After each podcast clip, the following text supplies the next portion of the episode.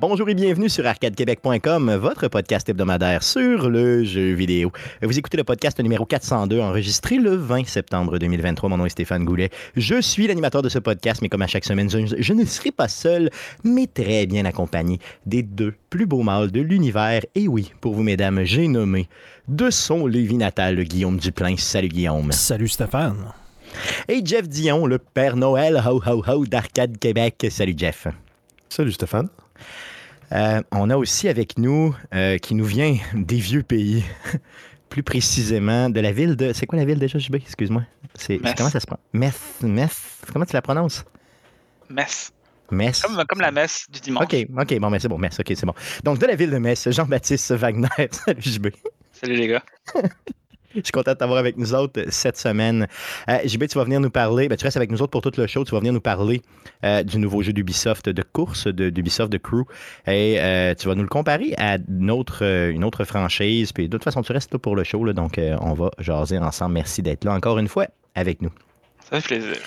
Euh, les gars, avant de débuter le show proprement dit, j'aimerais euh, vous rappeler que Radio Talbot a fait le tournant euh, Patreon, donc patreon.com slash Radio Talbot pour aller encourager notre ami Denis.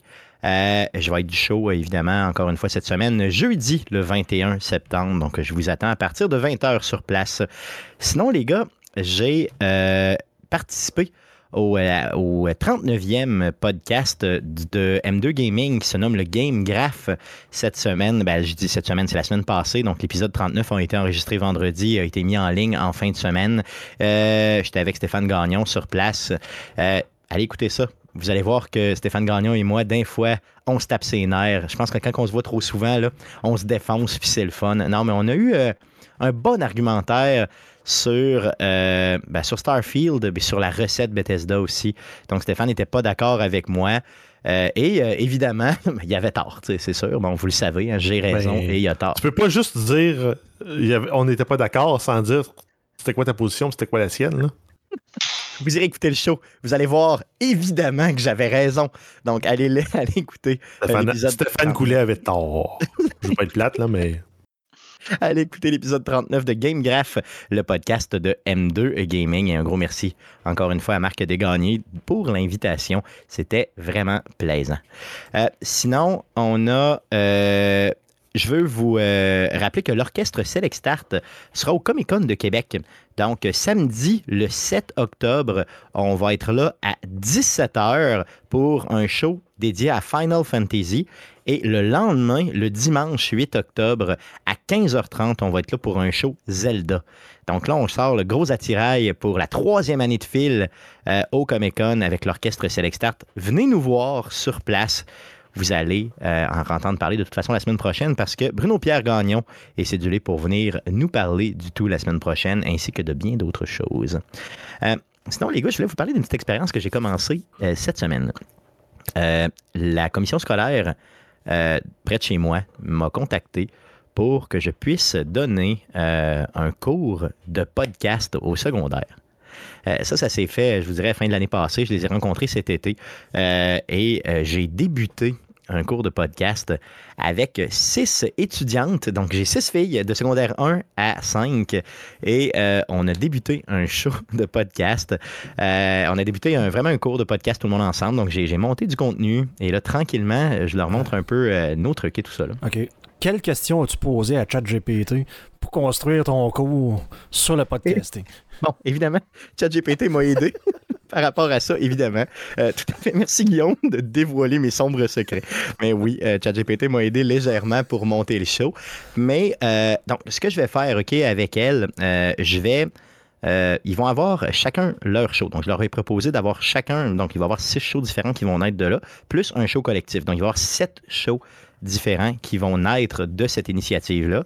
Et euh, vous risquez, euh, s'ils sont intéressés évidemment, mais ils m'ont elles, m'ont tous dit être intéressés. Ils m'ont toutes dit d'être intéressés. En tout cas, peu importe. ils vont tous passer au show éventuellement. Donc, euh, je vais les inviter euh, pour euh, des petites capsules ici et là euh, dans les shows, euh, peut-être même au Geek Contre-Attaque, puis à d'autres podcasts. là. donc, ça va être super le fun. Puis, c'est le fun de s'investir pour vrai auprès de, de, de- de personnes plus jeunes comme ça, c'est leur vision. Puis moi, je pense beaucoup apprendre d'eux.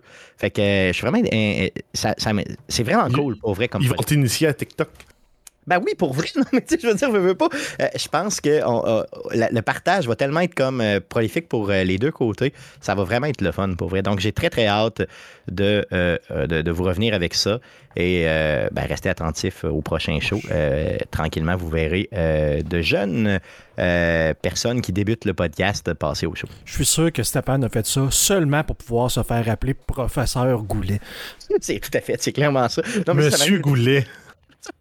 Il m'appelle pour vrai, monsieur, pour vrai, toute la gueule. J'ai dit. J'ai dit, arrêtez ça, ça n'a pas de bon sens. Je vieillis de jour en jour. Non, mais c'est vraiment drôle. C'est vraiment le fun pour vrai. Puis, euh, de, de- puis de secondaire 1 à 5, euh, tu sais, la différence est quand même majeure. là. Donc, tu dois t'ajuster dans ton discours et tout ça. Donc, c'est pas, euh, je suis pas familier avec ça, fait que je vais apprendre énormément. Euh, puis, j'espère qu'ils vont apprendre de leur côté aussi. Good. Donc, ceci étant dit, les gars, j'aimerais qu'on puisse passer à la traditionnelle section du show. Quoi te jouer le jeu? Quoi te jouer le jeu? Quoi te jouer le jeu? Quoi te jouer le jeu?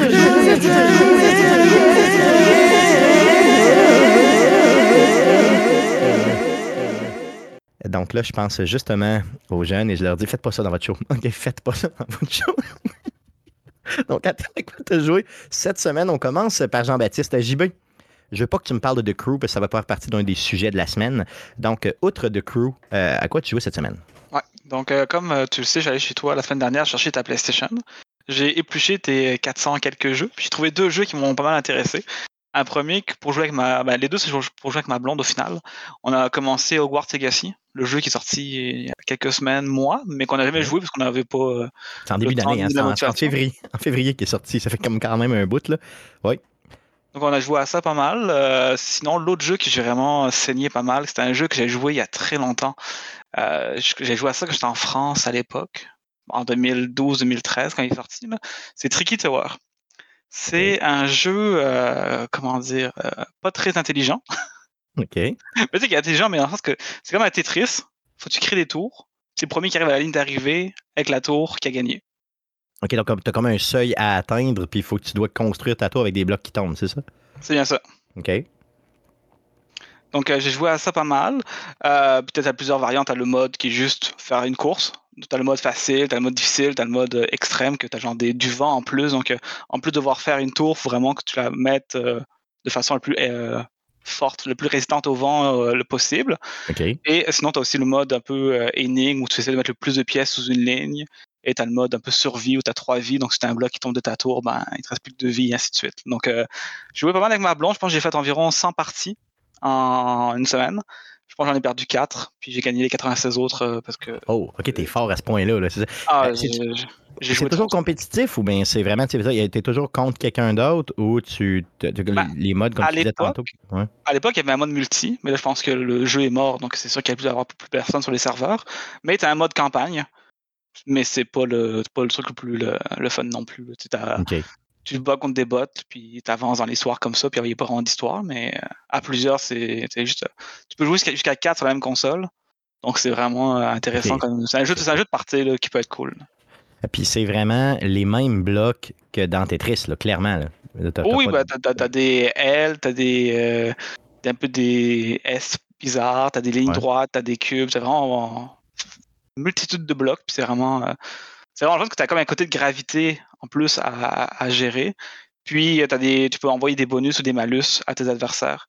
Donc soit tu, leur envoies genre des blocs qui glissent, qui fait que toute leur structure va pencher, va, se- va- se détruire, ou tu as des, des blocs en béton que même si ta tour tombe, ton bloc va rester là. Donc euh, ça t'aide d'aller de sécuriser un peu ta, montée jusqu'en haut euh, plus facilement.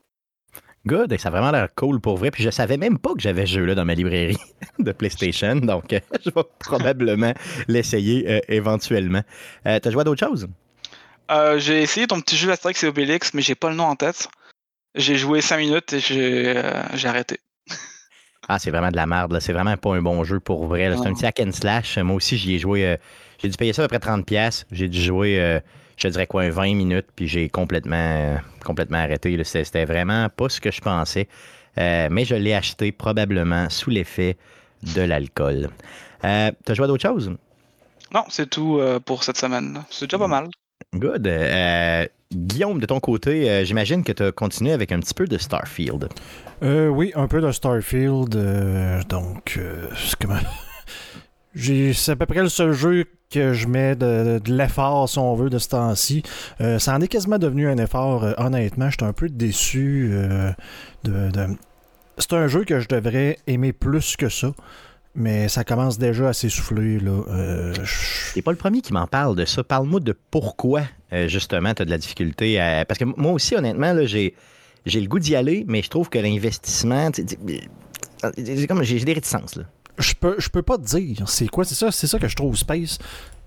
Je suis un fan de Bethesda.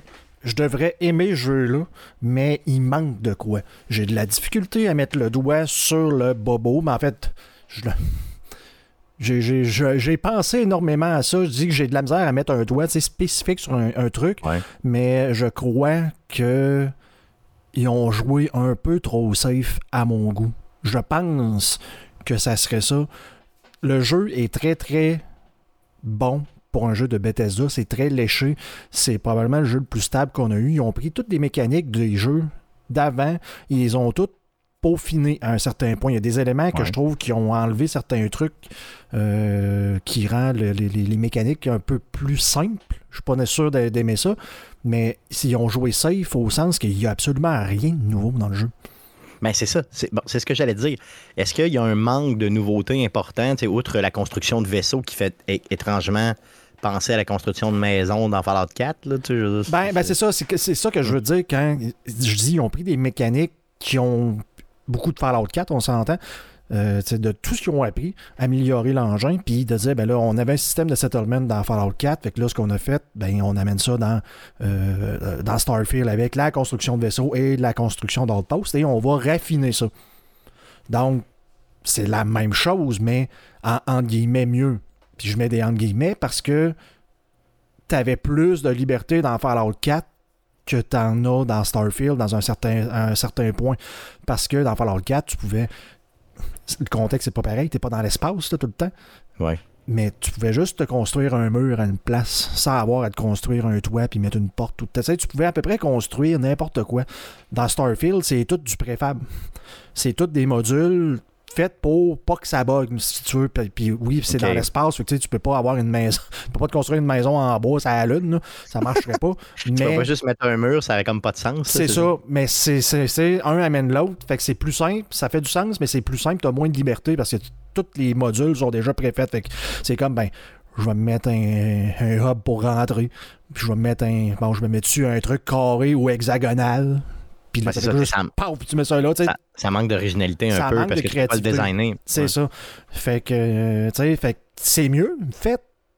Mais non en même temps parce que tu as moins de liberté que tu en avais dans, dans, dans- dans Fallout 4. Euh, les, les vaisseaux, c'est hot. Puis je- encore là, j'ai passé la fin de semaine justement à, à m'amuser avec le système de, de, de settlement. J'ai vu ça, j'ai vu ça. J'ai- envoyé des affaires. Essayé de le pousser au maximum, là, dans le fond, Ouais. là, de voir ce que c'était capable de faire. Puis, tout, tout ça est parti de dire, justement, comme dans Fallout 4, je veux me construire un outpost, puis avoir, mettons, le meilleur réacteur. Que là, tu, regardes, c'est quoi que les, les- ressources que tu as besoin pour construire le meilleur réacteur qui te donne le plus d'énergie. Je suis tanné de, de- de ramasser les ressources pour me construire un panneau solaire qui produit quasiment rien. Puis là, ben là, ça te prend genre euh, tel truc, tel autre truc, tel autre truc, tel minéral. Puis là, tu te rends compte, ben là, ce- cette partie-là, ben, pour la construire, ça a besoin de deux autres, trois autres matériels, dont deux que c'est deux autres sous-matériels. Puis là, l'arbre est dans ses feuilles. Là, tu te rends compte que tu as besoin du trois quarts des ressources du jeu pour être capable de te construire le réacteur. Puis c'est les ressources les, euh, souvent les plus complexes, les plus compliquées à avoir, dont des ressources uniques que tu trouves seulement sur une planète sur les mille. Donc là, j'ai fait comme, ben là, je vais me faire, je vais voir si je suis capable de tout ramasser ça, amener ça dans un même hub central, même outpost central. Fait que j'ai passé la fin de semaine là-dessus. Ça, c'est le fun. Mais, Mais- quand tu regardes ça, c'est totalement futile de faire ça. Ça sert à rien, c'est ça, ça, sert à C'est rien. le fun à faire, mais ça n'a pas vraiment de sens dans le jeu. S'il n'y a pas vraiment de, de, de, de, de, de résultats autres que ben là j'ai des ressources, je suis capable de crafter, j'ai pas besoin de faire genre 40 voyages, d'attendre dans mon vaisseau pendant 48 heures pour que euh, le marchand se. rendu là. Rendu là, je vais ouvrir la console puis je vais me les donner là, directement là, euh, à la place. Ça va là, de- ça va être plus simple que de te niaiser le jeu. Dans le fond, c'est quasiment ça. Le gars il fait comme ben je vais attendre dans mon vaisseau 48 heures que le que le UPS de- de- de- de- du jeu repasse puis il redonne des ressources au marchand que je puisse y- lui racheter. là. Bon, fait que. Fait que je pense que Ça, c'est un des aspects du jeu. Mais il y a quoi d'autre de, de neuf dans le jeu? Puis là, on s'entend, là, tu sais, j'ai- j'ai pas- j'ai fait la construction d'Outpost. Fait que là, j'étais- j'en ai, je pense, j'en ai 18. Là. Mais là, C'est ça que tu disais, puis tu avais, des ressources qui étaient toutes envoyées à la même place, puis ça finit plus. Là. c'est ça. Mais là, comment tu gères ça, ces 18 trucs-là? C'est, ben là, c'est, ben, je m'en vais sur un, j'ai besoin, j'amène toutes mes ressources que je suis capable, là, ah, j'ai oublié quelque chose, fait que là, je passe tout le temps d'un outpost à l'autre, fait que là, c'est quoi? C'est menu, planète, galaxie, clic, ah, je me suis trompé, flac, mon panneau revient, ah, je repère sur le piton, menu, planète, galaxie, bon, où qu'elle est la planète? Là, je suis comme, euh, c'est assez à quel? Fait que là, j'avais une feuille Excel à côté pour savoir c'était quoi le nom du système dans lequel ma planète était. Puis là, je checkais, parce que tu peux pas rechercher, tu peux pas rien faire. Fait que là, il est où, genre, Procyon? Tu sais, A, Toto Centauri, c'est comme, euh, je pense qu'elle est à gauche. T'as une minute. Fait que là, je passe mon temps à chercher, genre, ma planète est où? Ah, elle est là. Clique. Fait que là, menu, paf, je me téléporte. Fait que j'embarque même pas dans mon vaisseau. J'embarque pas dans, c'est- comme, je me téléporte d'une place à l'autre, de l'autre à l'autre, de l'autre à l'autre. Ah, j'ai un me manque de quoi? Fait que je vais me téléporter, genre, en ville pour aller chercher de quoi qui me manque. Téléporte. Fait que j'ai- jamais, dans les 18, à part pour me rendre, j'ai jamais même fait de voyage en vaisseau pour passer pendant la fin de semaine au complet. C'est ça, donc c'est, ça devient téléportation, euh, je veux dire, Menu 101. et là. téléportation 101. C'est ça. Fait que ça, c'est un aspect, de le- le- le- je pense pour la première fois qu'on entend parler, mais l'exploration spatiale, pour moi, c'est vraiment pas génial. Euh, la semaine dernière ou l'autre d'avant, j'avais dit que j'avais fait un build pour me pour être un pilote, pour euh, être un Han solo, puis finalement, j'ai redémarré ma partie parce que je chantais que j'avais mis mes points n'importe, que j'avais perdu mes points parce que tu fais jamais combat de vaisseau, à peu près pas. En plus que t'es un peu tout le temps forcé de te téléporter d'une place à l'autre. Fait que, parce que là, tu te dis, est-ce que est-ce que je vais genre roleplayer le fait de marcher jusqu'à mon vaisseau pour embarquer dedans, pour me rendre à l'autre bout, pour peut-être me faire attaquer par du monde que c'est tout le temps les trois mêmes vaisseaux?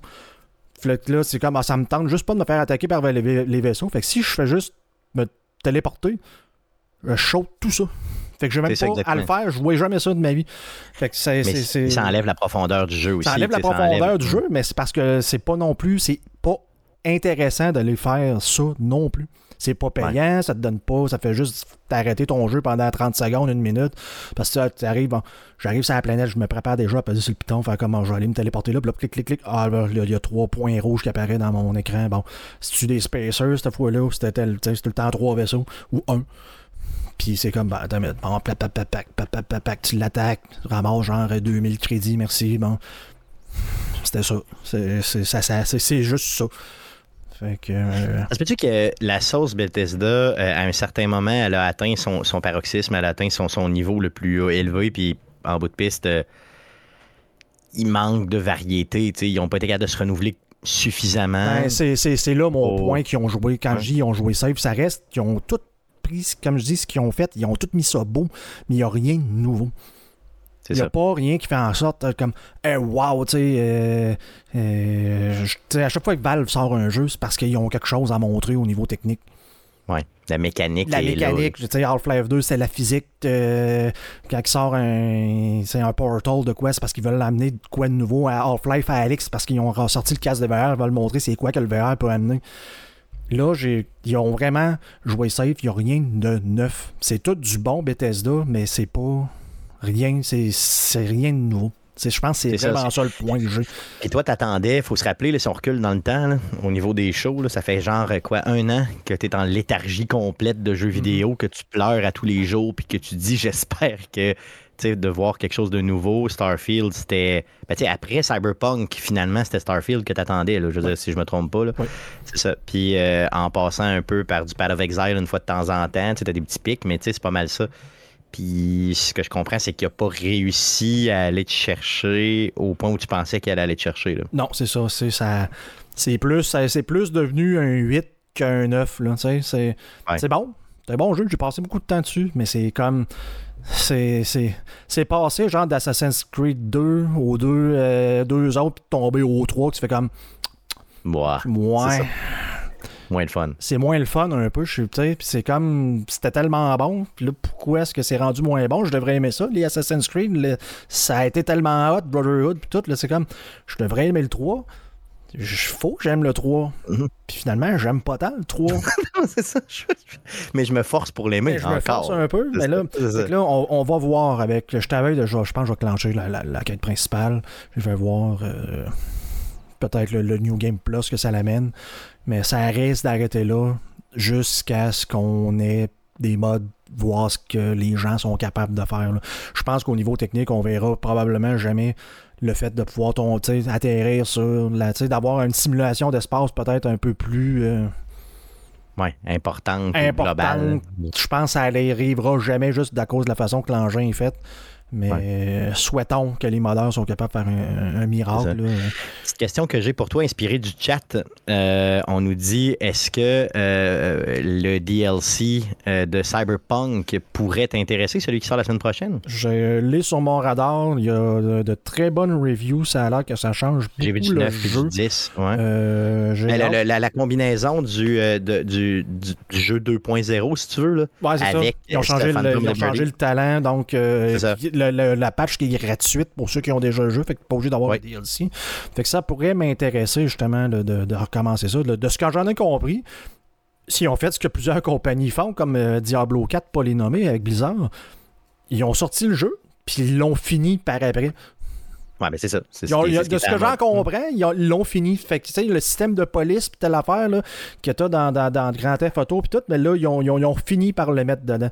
Fait que. euh, mais bon, ça peut-être lui donner une chance, voir, effectivement. Mais les, en tout cas, à date, les critiques sont bonnes. Donc, ça- Yes. c'est peut-être le prochain sur mon radar, effectivement. Ben, moi, j'ai vu des critiques parfaites ou du 9 sur 10, là, puis, euh, mais on nous dit que la, la version 2.0 du jeu combinée avec le DLC, c'est toute une nouvelle expérience.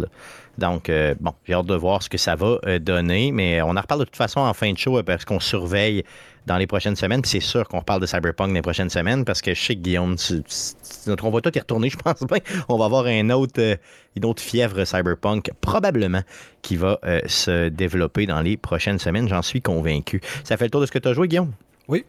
Yes. De ton côté, euh, Jeff, à quoi tu jouais cette semaine? Comme Guillaume, juste du Starfield, mais je ne l'ai pas approché de la même façon. OK, vas-y, vas-y. Moi, j'ai avancé l'histoire en me disant Ok. on va voir ce qui s'en retourne justement, le fameux New Game Plus. Hmm? Parce que c'est- dit, c'est normalement, là, tu t'attends à ce que le jeu, comme dans ben des jeux, ça parte là. Oui. Hein, hein. Et Non. tout, tout, tout ce que tu as fait là, devient, ne sert plus à rien. Genre, le- les 40 heures t'as mis à ramasser des crédits pour essayer de te construire un vaisseau de la mort, ça sert à rien.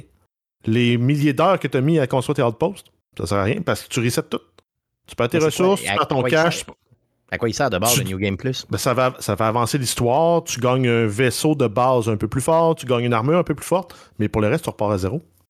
C'est vrai, Puis ok, tout le but à terme, là, c'est pour vraiment maxer le, le jeu. C'est que tu le fais dix fois le jeu. Avant, après ça, de partir pour vrai ta vraie game. Mais rendu là, t'es écœuré en sacrament. J'avoue. Mais quand tu retombes justement dans le New Game Plus, tu peux passer la, la, la, la main story. Puis tu peux compléter le jeu en 90 minutes après, à peu près. Parce qu'il faut que tu récupères les artefacts, puis ça te permet après ça d'avancer dans le jeu, puis de passer au deuxième New Game Plus. Puis si tu veux vraiment tout maxer, il faut aussi que tu ramasses les pouvoirs-là, ça augmente le, le temps. là. Parce qu'au final, c'est Skyrim dans l'espace avec les mécaniques de Fallout. Là. Ouais, c'est Puis carrément ils ont- ça. Puis le problème, c'est qu'ils ont ratissé tellement large et peu profond partout que tu dis, hum, simulateur d'espace, je vais me faire un vaisseau, je vais être un. moi, je je me suis dit, je vais jouer un contrebandier. C'est ça mon départ. Je me suis dit, même pas un pirate, là. Un contrebandier. Je vais ramasser du stock à place, le transporter, je vais faire de l'argent avec ça. Ben, un, avant de pouvoir mettre des modules sur le sens du monde qui permettent de faire de la contrebande, ben, faut déjà que tu aies mis genre tous tes points en pilotage, que tu aies mis un paquet de points en Starship Design qui vont te permettre d'avoir euh, des cargos euh, shieldés pour faire du transport de marchandises illégal. Puis après ça, quand tu arrives, ben, tu pour 50 000 crédits de marchandises illégales. Ben, le vendeur, il a juste 5 000. lui. fait que tu peux pas Ou si, tu, ou si tu vas chez euh, au Trade Authority, OK, il y a- t'en as un qui a 11 000. Mais tu y vends du stock, t'attends 48 heures. Fait qu'il faut que tu t'assoies, tu fais passer le. T'en vas scroller sur, euh, sur, sur Twitter ou TikTok ou autre pendant que ton personnage attend avant de revendre tes cochonneries. Le jeu manque beaucoup de, de- de- de récompenses. Ça. Tu dis, hey, je vais, faire, je vais faire un bounty sur un bounty board. Je vais aller chercher un. Je vais jouer un chasseur de primes. Je vais aller chercher quelqu'un. Je vais le ramener devant la justice. Je vais me faire payer 3000 crédits. Ah, c'est ça, ça paye pas assez. tu veux te faire un vaisseau sur le sens du monde en bas de 500 000 crédits? Ben, t'auras pas un méga euh, Battleship, Starship Destroyer comme de tes rêves. là. Ah ouais, ok. Puis il faut. Puis un autre truc qu'ils te disent pas dans le jeu, c'est que t'as beaucoup de pièces de, de- de vaisseaux qui sont bloquées en arrière du niveau. Fait que, mettons, Tant que t'es- pas niveau 20, ben t'as pas certaines pièces qui sont débloquées. Tant que t'es pas niveau. Puis ça va de même jusqu'au niveau 60 pour débloquer les meilleures pièces. Les meilleurs réacteurs, les meilleurs graph drive, les meilleures armes. Faut que tu sois pilote niveau 4, Starship Design niveau 4, niveau 60. Ça commence à être un peu long. Fait que- là. Rendu là, le jeu, puis justement, avec le New Game Plus, quand tu recommences, là, tu recommences avec zéro crédit. Tu dis, Hey, je veux me refaire un vaisseau sur le sens du monde pour être capable de, de- de jouer, d'avoir du fun. Ben, il faut que tu grindes tes 500 000 crédits. là. Ça se peut-tu que la majorité des gamers arrêtent de jouer à partir de là? Dans, ce correct, j'ai fait le tour, c'est assez. Ben, Il y en a qui. Ben, moi, j'avais l'impression que c'était rendu comme une corvée de jouer. Ouais, ça se peut. Ça se peut. J'ai avancé pour me rendre à un vaisseau. Puis là, même là, j'ai un vaisseau cool. là. Mais il n'est pas satisfaisant encore. Je me dis, Hey, je pourrais, je pourrais faire de quoi d'autre puis expérimenter plus. Mais là, il faut que je me ramasse un autre 500 000 crédits. Puis après ça, il faut que tu cours les, les, les, les starports pour avoir celui qui a les pièces que tu veux. Parce que, mettons, tu vas sur Mars, tu vas avoir deux des cinq constructeurs. Après ça, tu vas aller sur euh, Aquila City. Tu vas avoir trois des cinq constructeurs, mais pas les mêmes que sur Mars, mais avec un peu d'overlap. Après ça, tu t'en vas sur New Atlantis. Même affaire, tu vas avoir trois constructeurs, mais pas les mêmes de sur. Ce tu te dis, OK, là, j'ai besoin de, des abs, des, des, des habitats de, euh, de Shroud, euh, Eklund and Shroud, euh. And Stroud, en tout cas, bref, ceux-là. Puis tu dis, après ça, je veux avoir les accessoires de Deimos. Ben, ça se peut que tu fasses deux starports, mais entre-temps, il faut que tu te fasses un vaisseau temporaire qui va te permettre de voler d'une place à l'autre ou. Parce que tant que tu as un vaisseau qui n'est pas fonctionnel, tu peux même pas le sauvegarder. Ah, Tu peux pas dire, hey, je veux faire un blueprint de vaisseau. Puis. je- Même, peu-. Hmm. Même l'expérience de construction de vaisseau est pas le fun. Tu te commences à courir à gauche puis à droite. Puis il y a une chose, puis le, le jeu est un peu mal expliqué parce qu'il y a un paquet de mécaniques qui te sont juste pas montrées. là, parce que justement, tu veux être un contrebandier, mais ça te prend un jammer sur ton, euh, sur ton vaisseau, ce qui est jamais expliqué nulle part. J'avais installé du genre des, des trucs euh, blindés, des cargos blindés, puis ça, genre ça marchait pas. J'étais comme, voyons, comment je suis posé de faire ça pour te rendre compte que, que ça, ça te prend un jammer? Mais ce que Jeff explique là, tu peux tout régler ce problème-là en te faisant un outpost puis en te mettant un, euh, un landing pad le plus gros de la gang. Quand tu fais ça, tu as accès à absolument toutes les pièces. Mais. Ça, ben, ça a l'air que certaines pièces spéci- spécifiques, peut. t'as pas. peut-être. Mais t'as, mettons, tu vas ratisser 90, 85, 90% des pièces. Mais là, il faut que tu aies pris le temps de construire ton maudit outpost. C'est ça. Mais là, sauf que ça, il te le montre même. Tu sais, il t'explique même pas ça non plus. C'est comme toi, tu, le- en le faisant, tu fais comme. OK, il y a tout de suite. genre, J'aurais dû faire ça bien avant à la place de justement commencer à magasiner à gauche. Après ça. Si tu dis, ah ben, je vais passer New Game Plus, ben, tu wipes tes, tes outposts, tu wipes ton vaisseau. Là, tu pleures en maudit. Le jeu, à un moment donné, ce qui est le fun, c'est une montée en puissance dans un jeu. C'est que ton- tu te sens puissant, tu sens que ton personnage est fort. Ça, te- ça te permet d'explorer des nouveaux systèmes que tu n'aurais pas explorés autrement non plus. D'être un peu plus rapide. Maintenant, tu dis, hey, prochain coup, quand je reviens, ben, j'ai déjà un certain nombre de crédits. OK, ben, j'ai peut-être perdu mes outposts, j'ai peut-être perdu mes. euh, mais j'ai un certain nombre de crédits. Bon. Ben, déjà, ça te permet de te partir un, un peu comme. Si tu, nais, si tu nais de parents millionnaires, ben, t'es plus chanceux que si tu, vais, tu nais de parents qui, viennent, qui vivent dans la rue, là. C'est sûr, effectivement. Ouais, ça, t'aide à te partir dans la vie. Ben, Mm. si dans New, le New Game Plus, tu pouvais, à la limite, si t'as acheté du gear pour dire, hey, ce gear-là, je veux l'avoir quand je vais repartir. Parce que ça pourrait être cohérent, ça pourrait marcher dans, dans le lore du jeu. Ben, euh, ça serait pas pire, c'est ça, mais garde.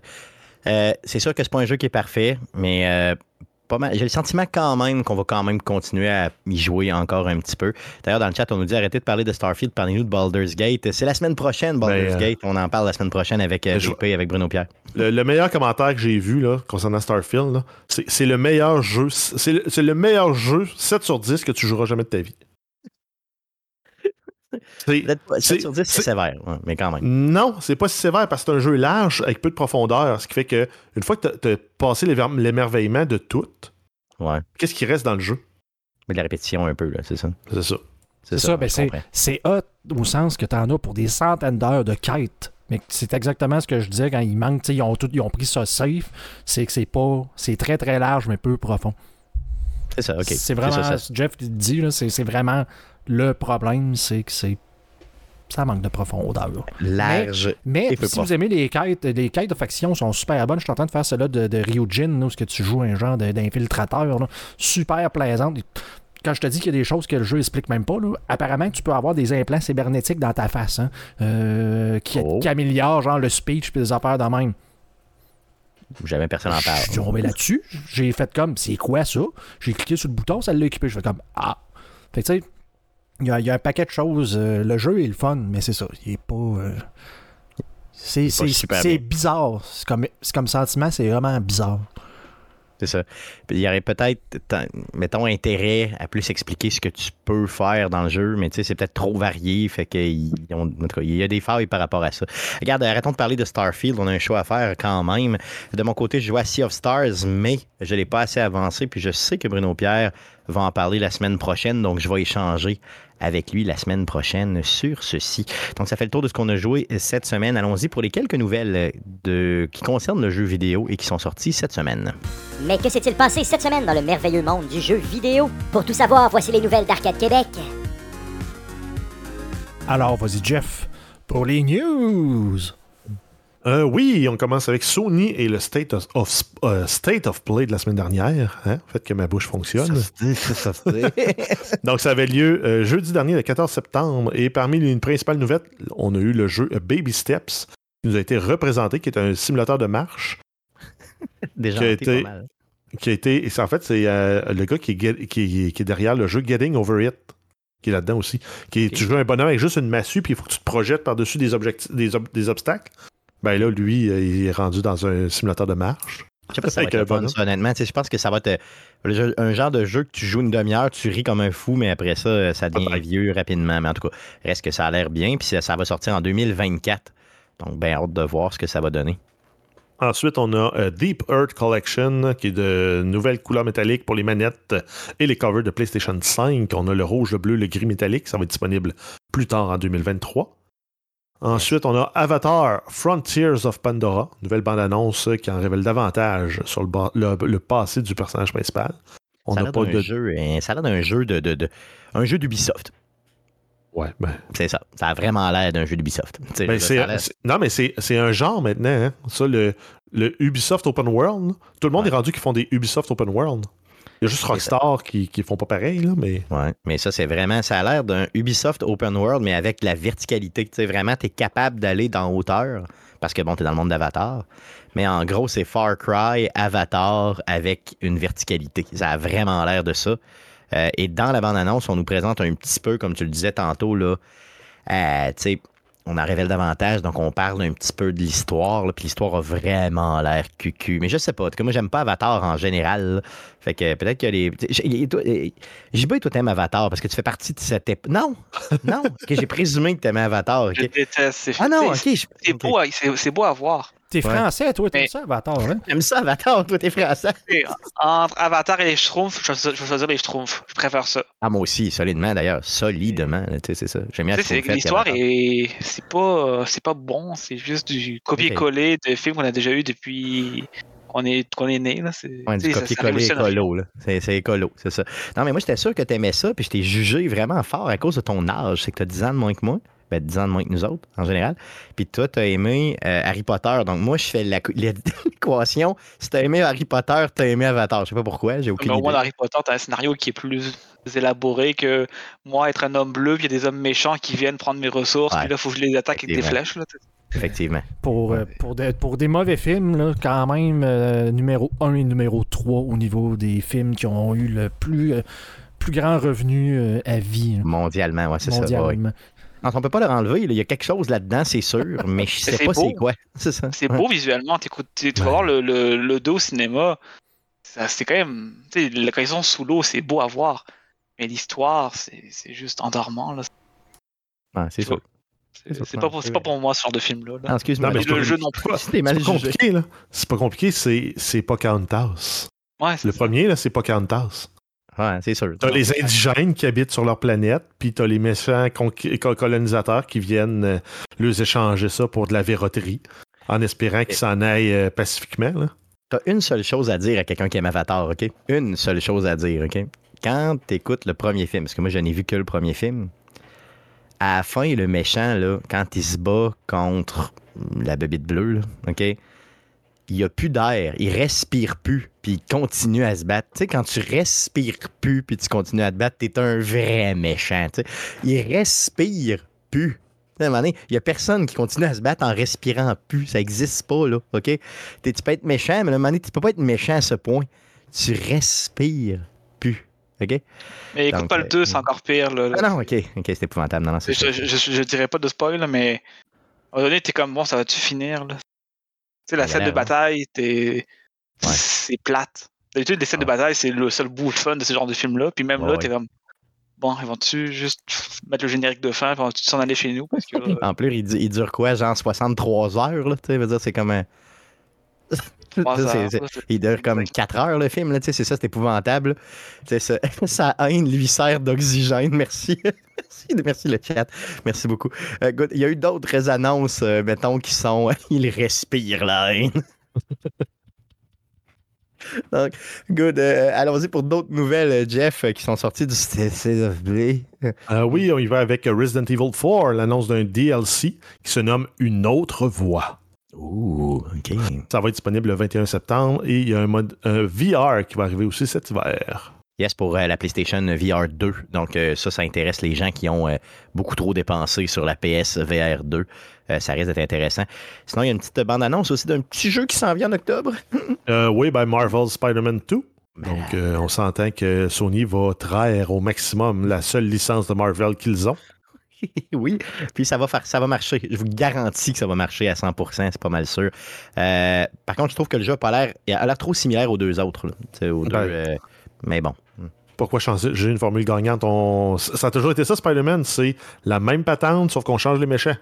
Toujours à. New York, euh, toujours Ouais. ci, toujours ça, toujours Peter Parker, de, de personnage beige, euh, beige longtemps. Là. Arrête, je l'aime bien, je l'aime bien, je l'aime bien. Mais c'est vrai qu'il est beige pas mal. Euh, sinon, euh, d'autres choses qui ont été annoncées en rafale. Euh, Ghostbusters euh, Rise, Rise of the Ghost Lord, ça s'en vient sur PSVR 2. On a Helldivers 2 qui est maintenant présenté à la troisième personne. Ça sort le 8 février 2024. On a Roblox qui fait son arrivée sur PlayStation le 10 octobre. Et on termine avec Fin- Final Fantasy VII Rebirth avec une bonne annonce qui a été dévoilée. Le jeu va sortir le 29 février 2024. Donc ça, ça a fait saigner l'Internet. Euh, Quand on parle de Final Fantasy, euh, les gens s'arrachent les yeux, se coupent, euh, s'automutilent, garochent leurs organes un peu partout. J'ai rarement vu autant de gens excités à la sortie d'un... Donc c'est ça. Donc le 29 février, euh, c'est magique. Good. Donc, euh, c'est ce qui euh, fait le tour des principales nouvelles du State of Play du 14 septembre dernier. Le 14 septembre en après-midi, donc juste avant la conférence du State of Play, on, avait le Nintendo Direct aussi la même journée, donc le 14 septembre. Il y a eu quelques grosses nouvelles qui sont sorties de ça. Oui, donc c'était beaucoup focusé sur les jeux de Mario, mais on a eu d'autres aussi. On a eu Splatoon 3, Inkopolis Slide Order Expansion Pass, qui est prévu pour le printemps 2024. On a Mario vs. Donkey Kong, un remake du jeu de plateforme et de puzzle qui sera lancé le 16 février 2024. Prince of Persia, The Lost Crown, qui va sortir le 18 janvier 2024. Ensuite, on a Super Mario RPG, un remake très attendu qui lui va sortir le 17 novembre de cette année avant Noël. Malade. On a euh, Princess Peach Showtime qui va sortir le 22 mars euh, prochain.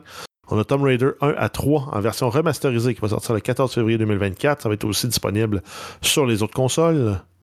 Yes, c'est juste, ils ont refait les- ils ont refait le visuel. Oui. Puis les contrôles ont l'air pareils, donc ça reste.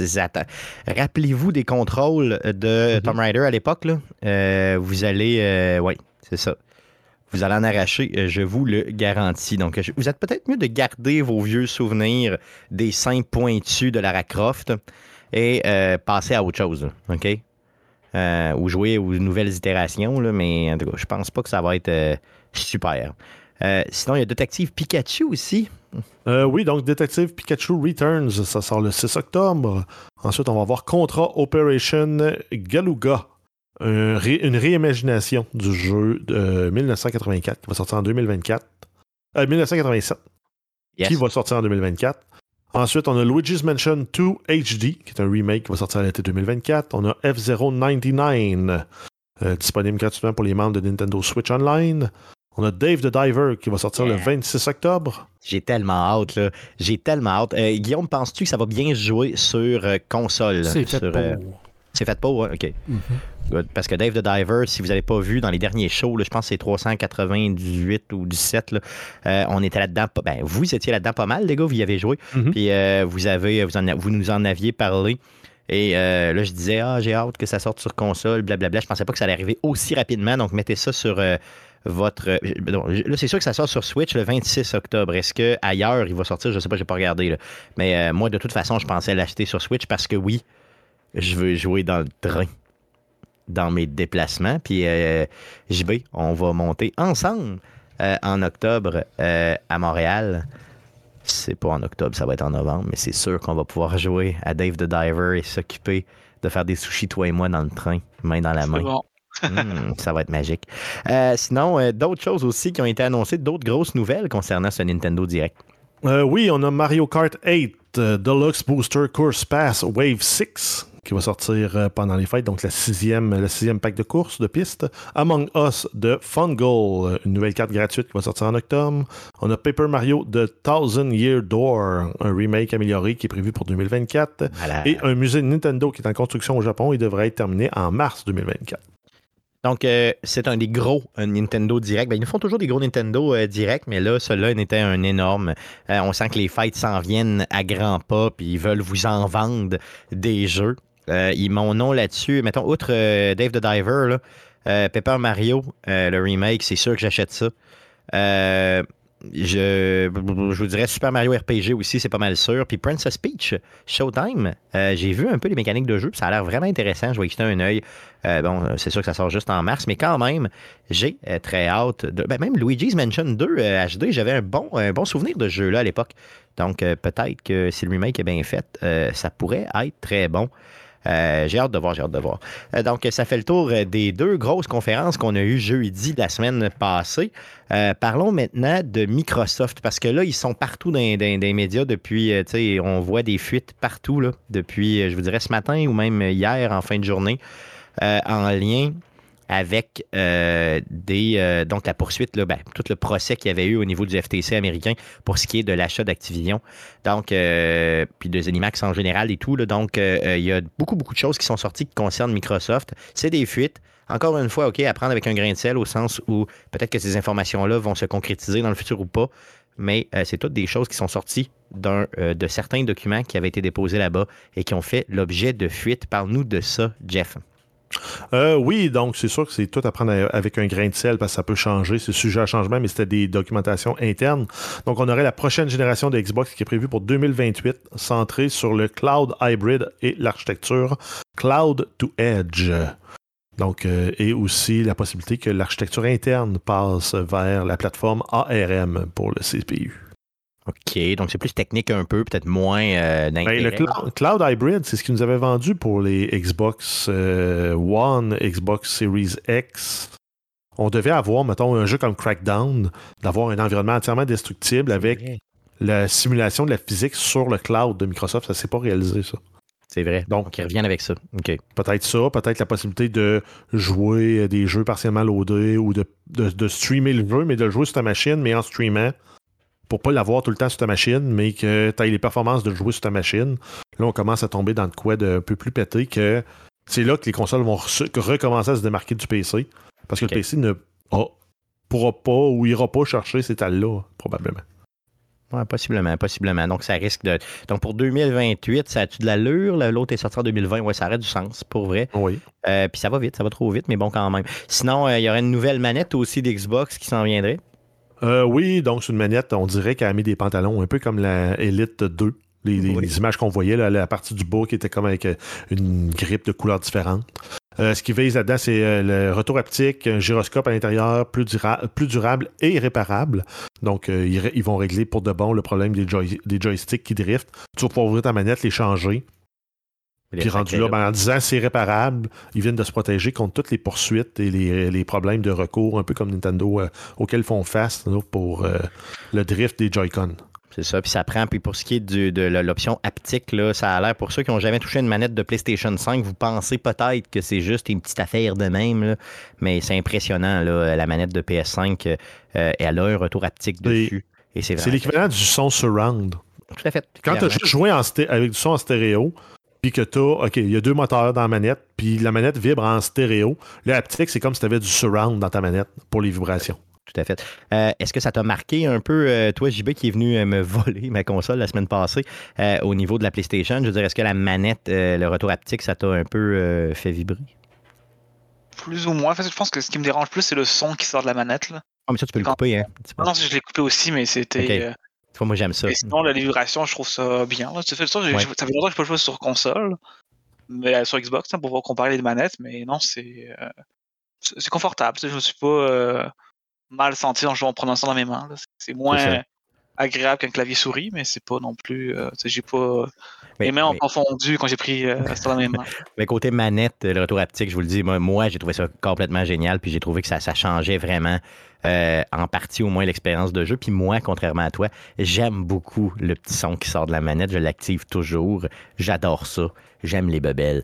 Euh, sinon, il y avait d'autres choses qui ont été annoncées ou et où, bon, encore une fois, là, peut-être fuitées. Que ça se dit-tu, fuitées? Euh, oui, ben, on aurait le rafraîchissement de mi-génération des consoles Xbox Series X et S. Il viendra en version numérique, donc plus de lecteur de disques, et euh, inclurait la nouvelle manette. Il y aurait une augmentation du stockage, des meilleures connexions Wi-Fi, donc on passe à la, à- à la génération suivante pour ces puces-là, pour le Wi-Fi et le Bluetooth. Il y a un focus aussi sur la durabilité. Puis les premiers rendus que j'ai vus, si je ne me trompe pas, la Series X serait plus de forme cylindrique que euh, carrée. Tout à fait. Donc, euh, un peu le même, le- la même grandeur, la même grosseur, mais en rond. là. Ça ressemble à un gros subwoofer que vous aviez dans vos voitures là, quand on était. As-tu dit un subwoofer? Un subwoofer, c'était pas ça? C'était pas ça? Woofer. Woofer. Un subwoofer. Un Donc, subwoofer. euh, un subwoofer. Moi, je disais bouffer. À Beauport. Ah non, toi aussi, viens de Beauport aussi, fait que je peux pas dire ça. OK. À Beauport Sud, on dit boofer, OK? Beauport Sud, t'étais dans le nord, t'habitais à deux coins de rue de chez nous. Arrête. Arrête, c'était plus au sud. C'est le membre des trailer parks qui dit ça. C'est ça, exactement. C'est les, pas les, les- gens moins fortunés qui ont moins de dents disent sub-boofer, OK? C'est tout. Sinon... Euh, euh, donc, euh, il y avait, il y a- il y, a aussi d'autres petites, euh, petites euh, choses qui ont été dévoilées. Euh, oui, ben, on a lancé le calendrier de ZeniMax, donc ce qui s'en venait pour eux pour les sorties avant l'achat de la compagnie par Microsoft. On avait un Fallout 3 remasterisé, Oblivion remasterisé, Dishonored 3 et euh, la suite de Ghostwire Tokyo, en plus d'un nouveau titre de Doom euh, qui était tout dans les, dans les plans. Reste à voir si ça va euh, tout se concrétiser ou non. C'est ça. Donc, s'ils reconduisent le tout, ben, je ne vois pas pourquoi ils ne reconduiraient pas, là, au sens où c'était déjà là. Euh, Fallout 3 remasterisé, en as-tu vraiment besoin? Mais j'ai pas. lu qu'il y a de ces jeux-là qui seraient déjà terminés, mais Ouais, qu'on les a pas juste par question stratégique. là. Donc, ils veulent Ouais. pas, se, mettons, ben, Starfield vient de sortir, fait qu'on sortira pas euh, genre euh, Fallout 3 euh, ou Oblivion Remastered. là. Donc, les jeux C'est seraient ça. déjà prêts à être sortis. Ben, tout à fait. Je pense que c'est. Moi aussi, j'ai lu cette rumeur-là. Euh, tout est possible. Hein, puis ça se peut qu'ils fassent juste comme les. Tu sais, c'est ça. Ils les étalent dans le temps euh, en attendant justement que. Que le nouveau Elder Scrolls s'en vienne, finalement, la suite de Skyrim. Euh, donc, il va falloir qu'il, vu qu'il travaille là-dessus, ben, il va falloir qu'il tire un peu le tout. Euh, ça se peut très bien qu'il nous fasse patienter avec ces jeux-là. Sinon, Phil Spencer aussi avait des, envisagé de faire quelques petites acquisitions. Euh, ben, Nintendo. Donc, on sait que Nintendo est dans la mire de Microsoft depuis très longtemps parce que même Ouais. avant de sortir la première Xbox, eux autres, ils avaient dit Hey, on va faire un partenariat, vous fournissez le matériel, on va s'arranger pour vous loader ça de titres. Oui. Puis ça n'avait pas marché là, c'est pour ça. euh, différentes raisons, le, le deal, mais là, ils envisageaient peut-être d'acheter Nintendo. Ils envisageaient aussi peut-être d'acheter Valve. OK. Puis ils envisageaient peut-être aussi d'acheter Warner Bros. Ça vaut combien Valve? Pour vrai? Est-ce que c'est une valait- entreprise privée, ça, euh, Valve, encore? Ben, ça doit valoir. Je sais pense pas. que oui. oui, je pense pas que ce soit public. Non, non, c'est c'est vraiment, c'est tout à fait privé. Je veux dire, est-ce que, combien ça peut valoir? Tu sais, si Zenimax valait 69 milliards, Valve, Selon Bloomberg, en 2022, c'est au-delà de euh, 8 milliards. Ah, Ben, c'est 7,7 plus que milliards. pas plus que ça. Moi, j'allais j'allais dire 20. 15 ou 20 milliards. Ah non, moi je pensais que c'était plus que 69, Ben, tu vois. C'est quand même bon pour une compagnie qui fait pas de jeu. là. Ah ben c'est sûr, non, c'est sûr, c'est sûr. Non, non, c'est clair. C'est certain. Puis euh, leur dernier moteur de jeu, c'est euh, Source 2, qui est, qui est plus utilisé par personne. Leur euh, dernier jeu qu'ils ont sorti, c'est Half-Life Alyx, qui est un, un peu un genre de, de preuve de concept de jeu VR. Qui était très bien réussi, mais quand Oui. même. Ben, Euh, et euh, il y a aussi, je ne l'ai pas noté ici, mais il y a des gens qui ont été surpris que dans les documents, le nouveau Elder Scroll ne serait pas sur PlayStation. Là, je ne sais pas sur quelle planète vous vivez si vous êtes surpris de ça, là, mais euh, en gros, euh, c'est pas mal écrit dans le ciel. hein. mais on s'entend qu'il y a euh, une grande, grande. En fait, c'est très, très des achats très ciblés avec des objectifs très précis. là. On s'entend que Nintendo, là, le but, c'est d'aller chercher euh, Les jeunes. les, titres, les, les titres first party de Nintendo. Oui, clairement. Metroid, euh, Mario, percer le marché japonais, Oui. le, le marché de la console portable. Tu prends Valve, c'est la plateforme de distribution de jeux PC, qui est la plateforme que tous les joueurs PC ou presque utilisent, à moins que tu joues à des jeux free-to-play genre Fortnite et autres. Puis on s'entend après que Warner Bros, c'est pour le catalogue de licences pour faire des jeux avec ces affaires-là. Ah, c'est vrai qu'ils ont, Parce un que plan t'as- derrière. T'as DC Comics qui leur appartient, t'as euh, t'as un paquet d'affaires, là. Il y a un plan derrière, il y a clairement un plan. Euh, good, donc ça, c'est les. euh, ben, ça fait partie des fuites, il y en a peut-être d'autres, mais en gros, c'était les plus grosses fuites euh, dans ces documents-là. Donc, on va voir dans le futur si ça se concrétise. On termine les nouvelles avec la Game Pass, donc quelques ajouts à la Game Pass dans les derniers jours et dans les jours qui suivent. Oui, donc depuis le 19 septembre, on a Lies of P, donc qui est un jeu dans l'univers avec Pinocchio. Je Yes. sais pas- Je sais pas où Pinocchio s'inscrit dans l'histoire, mais euh, parce que lui, pas je vraiment- pense que c'est lui qui Ah bon, ok, du monde. C'est un, un jeu très très difficile du genre un peu là, les, les très inspiré des Soul-like. là. OK. Ensuite, on a Party Animals qui se voulait le successeur spirituel de Gang Beast, qui finalement se fait ramasser au niveau des microtransactions et des promesses de pouvoir jouer hors ligne qui ne sont pas tenues. OK. Euh, Ensuite, le 21 septembre, on va avoir Payday 3. Donc, ça en vient partout. Ça va être sorti. Le, jeu sort, donc ça va être disponible. On a Cocoon le 27 sept- euh, 29 septembre. Et le 3 octobre, on va avoir Gotham Knights et euh, The Lamplighters League. Les jeux qui vont quitter le 30 septembre. On a Beacon Pines, Despot's Game, Last Call BBS, Moon Cars, Outriders, euh, Prodeus et Weird West. Yes, donc encore une fois, si vous n'avez pas testé la Game Pass, ben faites-le donc tout de suite parce que euh, ça vaut vraiment la peine. Donc, euh, ça fait le tour des nouvelles concernant le jeu vidéo pour cette semaine. Passons au premier de trois sujets de la semaine. Premier sujet de la semaine, The Crew Motorfest. Euh, euh, donc, JB, t'es passé chez moi, tu m'as allègrement volé ma PlayStation 5 euh, parce qu'on a reçu chez Arcade Québec euh, le jeu d'Ubisoft The Crew Motorfest, donc le troisième jeu de la série de Crew. Euh, et je l'ai testé un petit peu. puis bon, je m'en allais dans le bois et tout ça, donc j'ai dit, j'aurais pas le temps vraiment d'y donner une bonne go comme je voulais y donner. Donc, JB, tu t'es- offert justement pour le tester. Peut-être pas de long en large, là, mais en assez, assez, assez rondement pour dire que tu peux nous en parler. J'aimerais ça que tu nous en parles, puis j'aimerais ça que naturellement tu puisses le comparer un petit peu à la série Forza, parce que je sais que tu es un gros fan de Forza. Donc, c'est un petit peu l'approche que je voulais qu'on ait. Euh, Vas-y fort avec The Crew Motorfest. Ouais, parfait. Euh, c'est sûr que, à premier abord, quand j'ai commencé le jeu, je me suis dit, c'est comme Forza, mais en un peu moins bien. Puis plus je jouais, plus c'était comme, c'est comme Forza, mais en beaucoup, beaucoup moins bien. Au final. Qu'est-ce qui est moins bien? ah ben, presque tout. sais, je-. La chose mieux que Forza, c'est que quand tu veux rewind ta course, bah, tu maintiens la touche, puis tu peux reculer dans le temps, puis tu reviens au moment que tu veux. Alors que Forza, bah, tu appuies, puis tu reviens à un moment X. Parce qu'il faut savoir que ceux qui n'ont pas joué à Forza, quand tu, fais, mettons, une course, puis que tu es en plein milieu de la course, là? Puis que tu fais un bad move, tu es vraiment, tu prends le champ, tu prends le clos, puis là, tu, capotes et tout ça. Tu peux appuyer sur le Y de mémoire sur la manette, et là, tu recules. Puis donc, ça fait reculer dans le. Ouais, tu triches carrément. Là. Donc, tu recules dans le temps, et là, euh, ça te ramène jusqu'à un point X, mettons 20 secondes avant. euh, et tu n'as pas le choix d'arrêter ton recul. Donc, tandis, que- tandis que dans euh, The Crew, moi aussi je l'avais remarqué, quand tu appuies sur le Y, si tu arrêtes d'appuyer, ben, ça t'arrête à ce moment précis-là. Donc, tu n'es pas obligé de reculer aussi loin que tu aurais reculé. Donc, en gros, euh, tu sauves peut-être un peu de temps. là. Euh, ça, c'est quand même relativement intéressant pour vrai. là. Ouais, mais c'est le seul côté positif pour le jeu.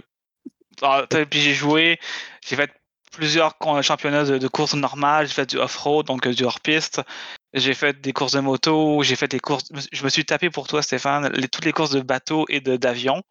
OK. C'était un calvaire. De- Ok. course de Moi, bateau, tu fais juste euh, rebondir sur l'eau, puis tourner à gauche, tourner à droite, puis ça finit là. Euh, dans dans euh, Forza Motorsport, tu n'as pas de, de, de, de BSEC à gaz, tu n'as pas de, de. Voyons, de. de, de- T'as pas de moto, t'as pas, t'as pas de moto. t'as pas de bateau ni d'avion, mais C'est ça. Tu Mais, mais c'est pas ce qui est réussi dans le jeu, là, de toute façon. C'est ça. Ben, la moto est cool, mais la physique est tellement nulle que en fait, tu te prends un arbre, tu vas sauter dans les airs de, de 5 mètres, tu vas retomber à côté de l'arbre. OK, puis tu tombes pas à terre, là, tu sais, ton, ton- non, ton- c'est-. Puis quand tu rentres dans une voiture de plein fouet, ben là, ça te revient genre euh, 20, 30 mètres avant de rencontrer la voiture. OK, donc c'est comme, mettons, des, des voitures tamponneuses un peu, c'est ça l'idée. là. Totalement. Là. C'est- La physique est vraiment. J'ai jamais fait de tonneau. Même si je, je jumpais de, de montagne euh, tout croche, je vais retomber toujours sur mes quatre roues. Qui est normalement pas Impossible. logique dans un jeu de course. Là. Mais C'est deux sinon, affaires- euh, deux affaires que moi j'ai retenues que je vais parler après, mais je te laisse aller, puis après coup, je vais te parler de mes deux choses qui m'ont vraiment tapé ses nerfs, OK? Ben, je vais t'en parler aussi de, de moi, certaines choses qui m'ont tapé sur les Vas-y. nerfs, c'est Ouais. c'est un jeu en ligne. Donc ça, je le comprends. Quand tu es trop, euh, quand t'es inactif trop longtemps, tu es déconnecté des serveurs, faut que tu te reconnectes. Ouais. Ce qui était fun avec Forza, c'est que euh, tu pouvais acheter des maisons, puis quand tu te déconnectais, tu, tu te reconnectais, tu spawnais le- proche de la maison la plus proche. Mhm. Ce qui fait que tu as besoin de parcourir toute la map pour revenir faire la course qui était à côté de l'OTD quand tu t'es déconnecté. Ouais. Dans le jeu, dans Motor Crew, le problème, c'est que quand tu te déconnectes, tu respawns dans, un, dans un- comme un- une pièce de vente où il va y avoir plein de voitures où tu peux acheter, mais tu promènes à pied. Il faut que tu fasses rond pour quitter, cette- pour quitter cette pièce-là. Puis ensuite, tu apparais tout le temps au même endroit sur la map. Donc, si ta course est à j'ai pensé la 25 même affaire. km, C'est une des deux choses qui m'ont fait chier, c'est ça. là. Quand tu te déconnectes, tu te- tu t'es dans un garage à pied, là, debout, là. puis tu peux rien faire. Puis là, au début, je comprenais pas, qu'est-ce que je fais là? Peut-être que je suis rendu dans un moment du jeu où il faut que j'achète une voiture. Là, je me suis promené super longtemps dans le garage où il y a comme des expositions de voitures, puis tu peux rien faire. Puis là, à un moment donné, j'ai vu en bas, c'est marqué faire le rond. Je fais le rond. Là, je sors, puis là, je suis dans ma voiture. Puis là, je peux faire d'autres choses. Qu'est-ce que je fais là? Pourquoi tu me remets tout le temps là au début du jeu? Qu'est-ce qui se passe? Pourquoi? Pourquoi? j'ai jamais compris. bah, que j'ai joué plein d'heures, puis j'ai toujours pas compris, puis ça fait tout le temps ça. Donc, en fait, ça devient frustrant de devoir refaire 25 km pour te rendre à ta course. Côté... Oui, c'est un monde ouvert, c'est le fun. Mais à un moment donné, tu as juste le goût de faire des courses pour avancer dans ton. pour Ouais. débloquer, de- euh, avoir plus de cash, avoir plus de. acheter d'autres sortes de véhicules. Ça, c'est le premier gros point négatif que j'ai trouvé dans le jeu. Euh, il y en a plein d'autres. Le deuxième que je trouve qui est, qui est, qui est vraiment euh, stupide, c'est euh, tu peux trouver des caisses dans le jeu. Donc, c'est des caisses vertes. Mais pour les trouver, il faut que tu prennes dans, dans, dans la map. Puis, tu as comme un petit capteur avec des, comme, un, comme un sonar, ça va faire des petits bips. Plus tu es proche de l'objet, plus ça va faire bip. Mais quand tu as des voitures qui roulent à 350 km/h, puis tu es dans une ville, puis tu commences à tourner dans les petites ruelles pour essayer de savoir est-ce que je je euh, je m'éloigne, je me rapproche, ça prend vraiment du temps. Puis ça rapporte juste 5000 crédits, sachant que les voitures vaut environ 300 000 ou, si- ou 1 million de crédits. Donc, c'est pas trop demandé, c'est pas trop le fun de le faire. il n'y a pas de finalement. plus-value à le faire. C'est plus contraignant de se dire, ah, je vais essayer de, de trouver tous les euh, petits euh, trésors dans la map. Non, non, c'est c'est totalement euh, inutile de faire ça. là, donc. Mais pour les gens qui n'ont pas de Xbox, c'est un bon jeu de course. Ouais, parce qu'il est si disponible partout. là, tu tu l'as sur Xbox et sur PlayStation. Donc, si t'as pas, si t'as, si le PlayStation, ben, lance-toi là-dessus quand même, parce qu'il est pas si horrible. là. Je veux dire, le jeu est non, visuellement complètement pété. là. Il est vraiment très beau. Euh, peut-être moins beau que Forza, par contre, là, un petit peu. Mais peut-être moins peu, réussi visuellement, mais- mais, tu sais, c'est dans les, dans les mêmes eaux, là, je dirais, là, c'est quand même bien. Euh, ça se passe à Hawaï, puis j'ai trouvé que vraiment, ok, j'ai jamais mis les pieds à Hawaï, là, mais pour ce que je file d'Hawaï, c'est, vraiment bien. Puis on nous présente toujours euh, les endroits, là, je veux dire, on, les, on nous les présente super bien. Donc, c'est une vraie belle carte postale euh, de- de- d'Hawaï sans même avoir été euh, le visiter. Une chose moi, qui m'a tapé ses nerfs royalement, JB, ok, puis je sais pas si toi ça t'a tapé ses nerfs, mais il y a toujours quelqu'un qui te parle pendant que tu conduis, mais qui n'est pas avec toi. C'est comme si, mettons, il te présente quelque chose. Hé, regarde à gauche, tu as une super vue. Oh, encore des oiseaux. On va prendre une photo de toi. Ta gueule, ferme ta gueule, ferme Ouais, ta puis- gueule. Et souvent, c'est souvent dans les, dans les excès. Quand, tu- quand tu fais les, les courses de bateau, on dirait que c'est comme un surfeur qui te parle en disant Ah, je vais me chercher un hot dog, je reviens pour la fin de la course. C'est comme, mais pourquoi Ouais. Genre, c'est- c'est. C'est pas drôle. Je C'est pas le préfère, je préfère avoir de la musique et d'entendre quelqu'un qui parle comme ça, ou t'as les, euh, t'as les, les missions Donut, là, où t'as juste un gars qui parle en anglais puis qui arrête pas de crier dans ton micro en disant Ah, it's very nice! Puis C'est comme juste genre, ok, mais n'est pas traduit. j'ai même pas- j'ai juste freiné, là, c'est c'est pas tant nice que ça, là. Fait que on, on dirait qu'on te le crie trop qu'on t'aime puis que c'est du sport extrême, c'est du sport extrême, faut que t'aimes ça, c'est du sport extrême. C'est C'est un peu, c'est un peu énervant. C'est peut-être, c'est peut-être parce qu'on est rendu trop vieux, peut-être, ça se peut. Tu sais, Je veux dire que, que éventuellement on n'a pas. Mais j'ai aimé la diversité de voitures, j'ai aimé la diversité, j'ai aimé les, les- la map en général. Moi, je l'aime bien. J'aime, je- ça m'a pas tant dérangé moi de me promener d'un endroit à l'autre, là, tu sais, puis d'aller chiller, d'aller me promener. Tu parles des voitures, mais bon, tu vas dans les Hummer, bah, t'as peut-être genre 5-6 Hummer, mais c'est le Hummer X, t'as le Hummer Summer Edition. Ensuite, t'as les Hummer pour faire de off-road. En fait, au lieu de juste avoir un véhicule que tu peux, genre, avec plusieurs spécifications pour le monter, bah, ils te sortent 5-6 véhicules qui sont exactement la même chose. Ok, c'est pour ça que 600 véhicules dans le jeu au lieu de C'est ça, 400. ah, comme 600 dans véhicules, c'est génial. Mais au final, ben, il y a trois Renault, il y a genre 5, ou il y a peut-être une dizaine de Ferrari. Mais ils auraient pu vraiment sortir beaucoup plus des Ferrari ou d'autres choses comme ça. Mais non, c'est vraiment des modèles de certaines voitures très américaines qui sont mis plusieurs. Tu sais, là, je vois, je vois un peu à l'écran les courses de, de Formule 1. Ben, oui, t'en as, mais t'as pas de, t'as pas de, de Ferrari F1, t'as pas de Mercedes, t'as, t'as une Red Bull. Mais c'est pas comme ça, c'est pas le fun de faire des courses avec que les mêmes voitures pour autant. là. Ouais, c'est ça. Donc, Donc, c'est pas un euh, mauvais jeu, mais c'est un jeu qui, peut-être, euh, mettons, si on, se, si on le compare à Forza, euh, il fait tout un petit peu moins bien que Forza. C'est ce qu'il faut comprendre. Mhm. Yes. Outre le fait que tu as d'autres types de véhicules, mais les autres types de véhicules sont pas le fun à conduire. Donc, tu sais, c'est c'est Non, pas, non, c'est la- pas un- la- l'avion, c'est le fun quand il fait jour, mais quand il fait nuit, tu vois rien. Puis le bateau, euh, Non, c'est impossible. Le bateau, c'est plate. Good. Donc, euh, c'était notre review de euh, The Crew Motorfest versus Forza Horizon. Euh, sinon, euh, parlons du deuxième sujet, euh, GTA. Donc, euh, Grand Theft- pour ceux qui suivent Arcade Québec depuis longtemps, vous savez qu'on Grand Theft Auto 5, on en a parlé en maudit dans les huit dernières années. Donc, euh, et là, euh, le 17 septembre 2023, GTA a eu 10 ans. Donc, euh, il est probablement plus vieux que vos enfants. Et euh, pour ceci, j'aimerais qu'on puisse jaser un peu de nos meilleurs moments dans Grand Theft Auto. Mais avant, les gars, euh, juste pour vous montrer comment le jeu est dominant, OK? je vais vous donner quelques statistiques assez rapides, OK? Le jeu est sorti le 17 septembre 2013. En 24 heures, ils ont vendu 11,20 21 11,21 millions d'exemplaires du jeu en 24 heures. Ça pour des, euh, pour euh, des recettes de 815 millions. Ça, c'est dans les 24 premières heures de sortie du jeu. Donc, du 17 au 18 septembre 2013, ils ont fait 815 millions et ils ont vendu 11 millions de jeux. Après trois jours de la sortie, ils ont dépassé des profits de 1 milliard de dollars, ce qui en faisait à l'époque, ben, ce qui en fait encore aujourd'hui, le produit de divertissement qui s'est le plus vendu rapidement de l'histoire de l'humanité. Donc, euh, c'est ça, Grand Theft Auto 5, OK? Six semaines après la sortie, Rockstar avait expédié, ça ne veut pas dire qu'il avait vendu, mais il avait expédié 29 millions d'exemplaires partout dans le monde chez les détaillants. C'est assez malade, là, OK? Quand tu vends 5-6 millions d'un jeu, mettons, comme The Last of Us, c'est un chef-d'œuvre, OK? Donc là, il était déjà rendu autour de 29 millions. Un mois après la sortie, OK, le jeu, donc le 7 octobre, le jeu était le jeu numérique qui avait été le plus vendu sur le PlayStation Store de l'époque. Et à l'époque, il battait The Last of Us qui était sorti la même année. Donc, c'est à vous montrer que c'était un jeu complètement incroyable parce qu'il a battu The Last of Us. Le jeu, encore à ce jour, a sept records Guinness.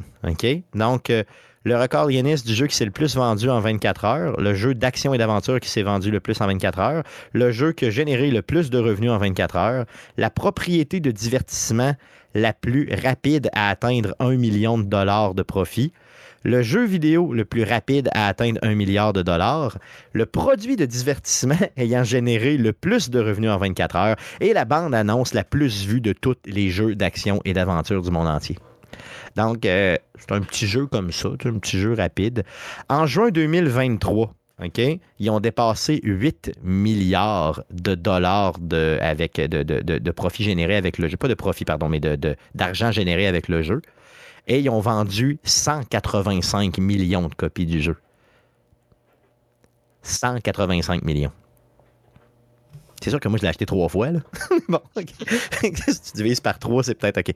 Euh, parce qu'il a été réédité quand même souvent. OK? Euh, donc, ce jeu-là, il a joué énormément.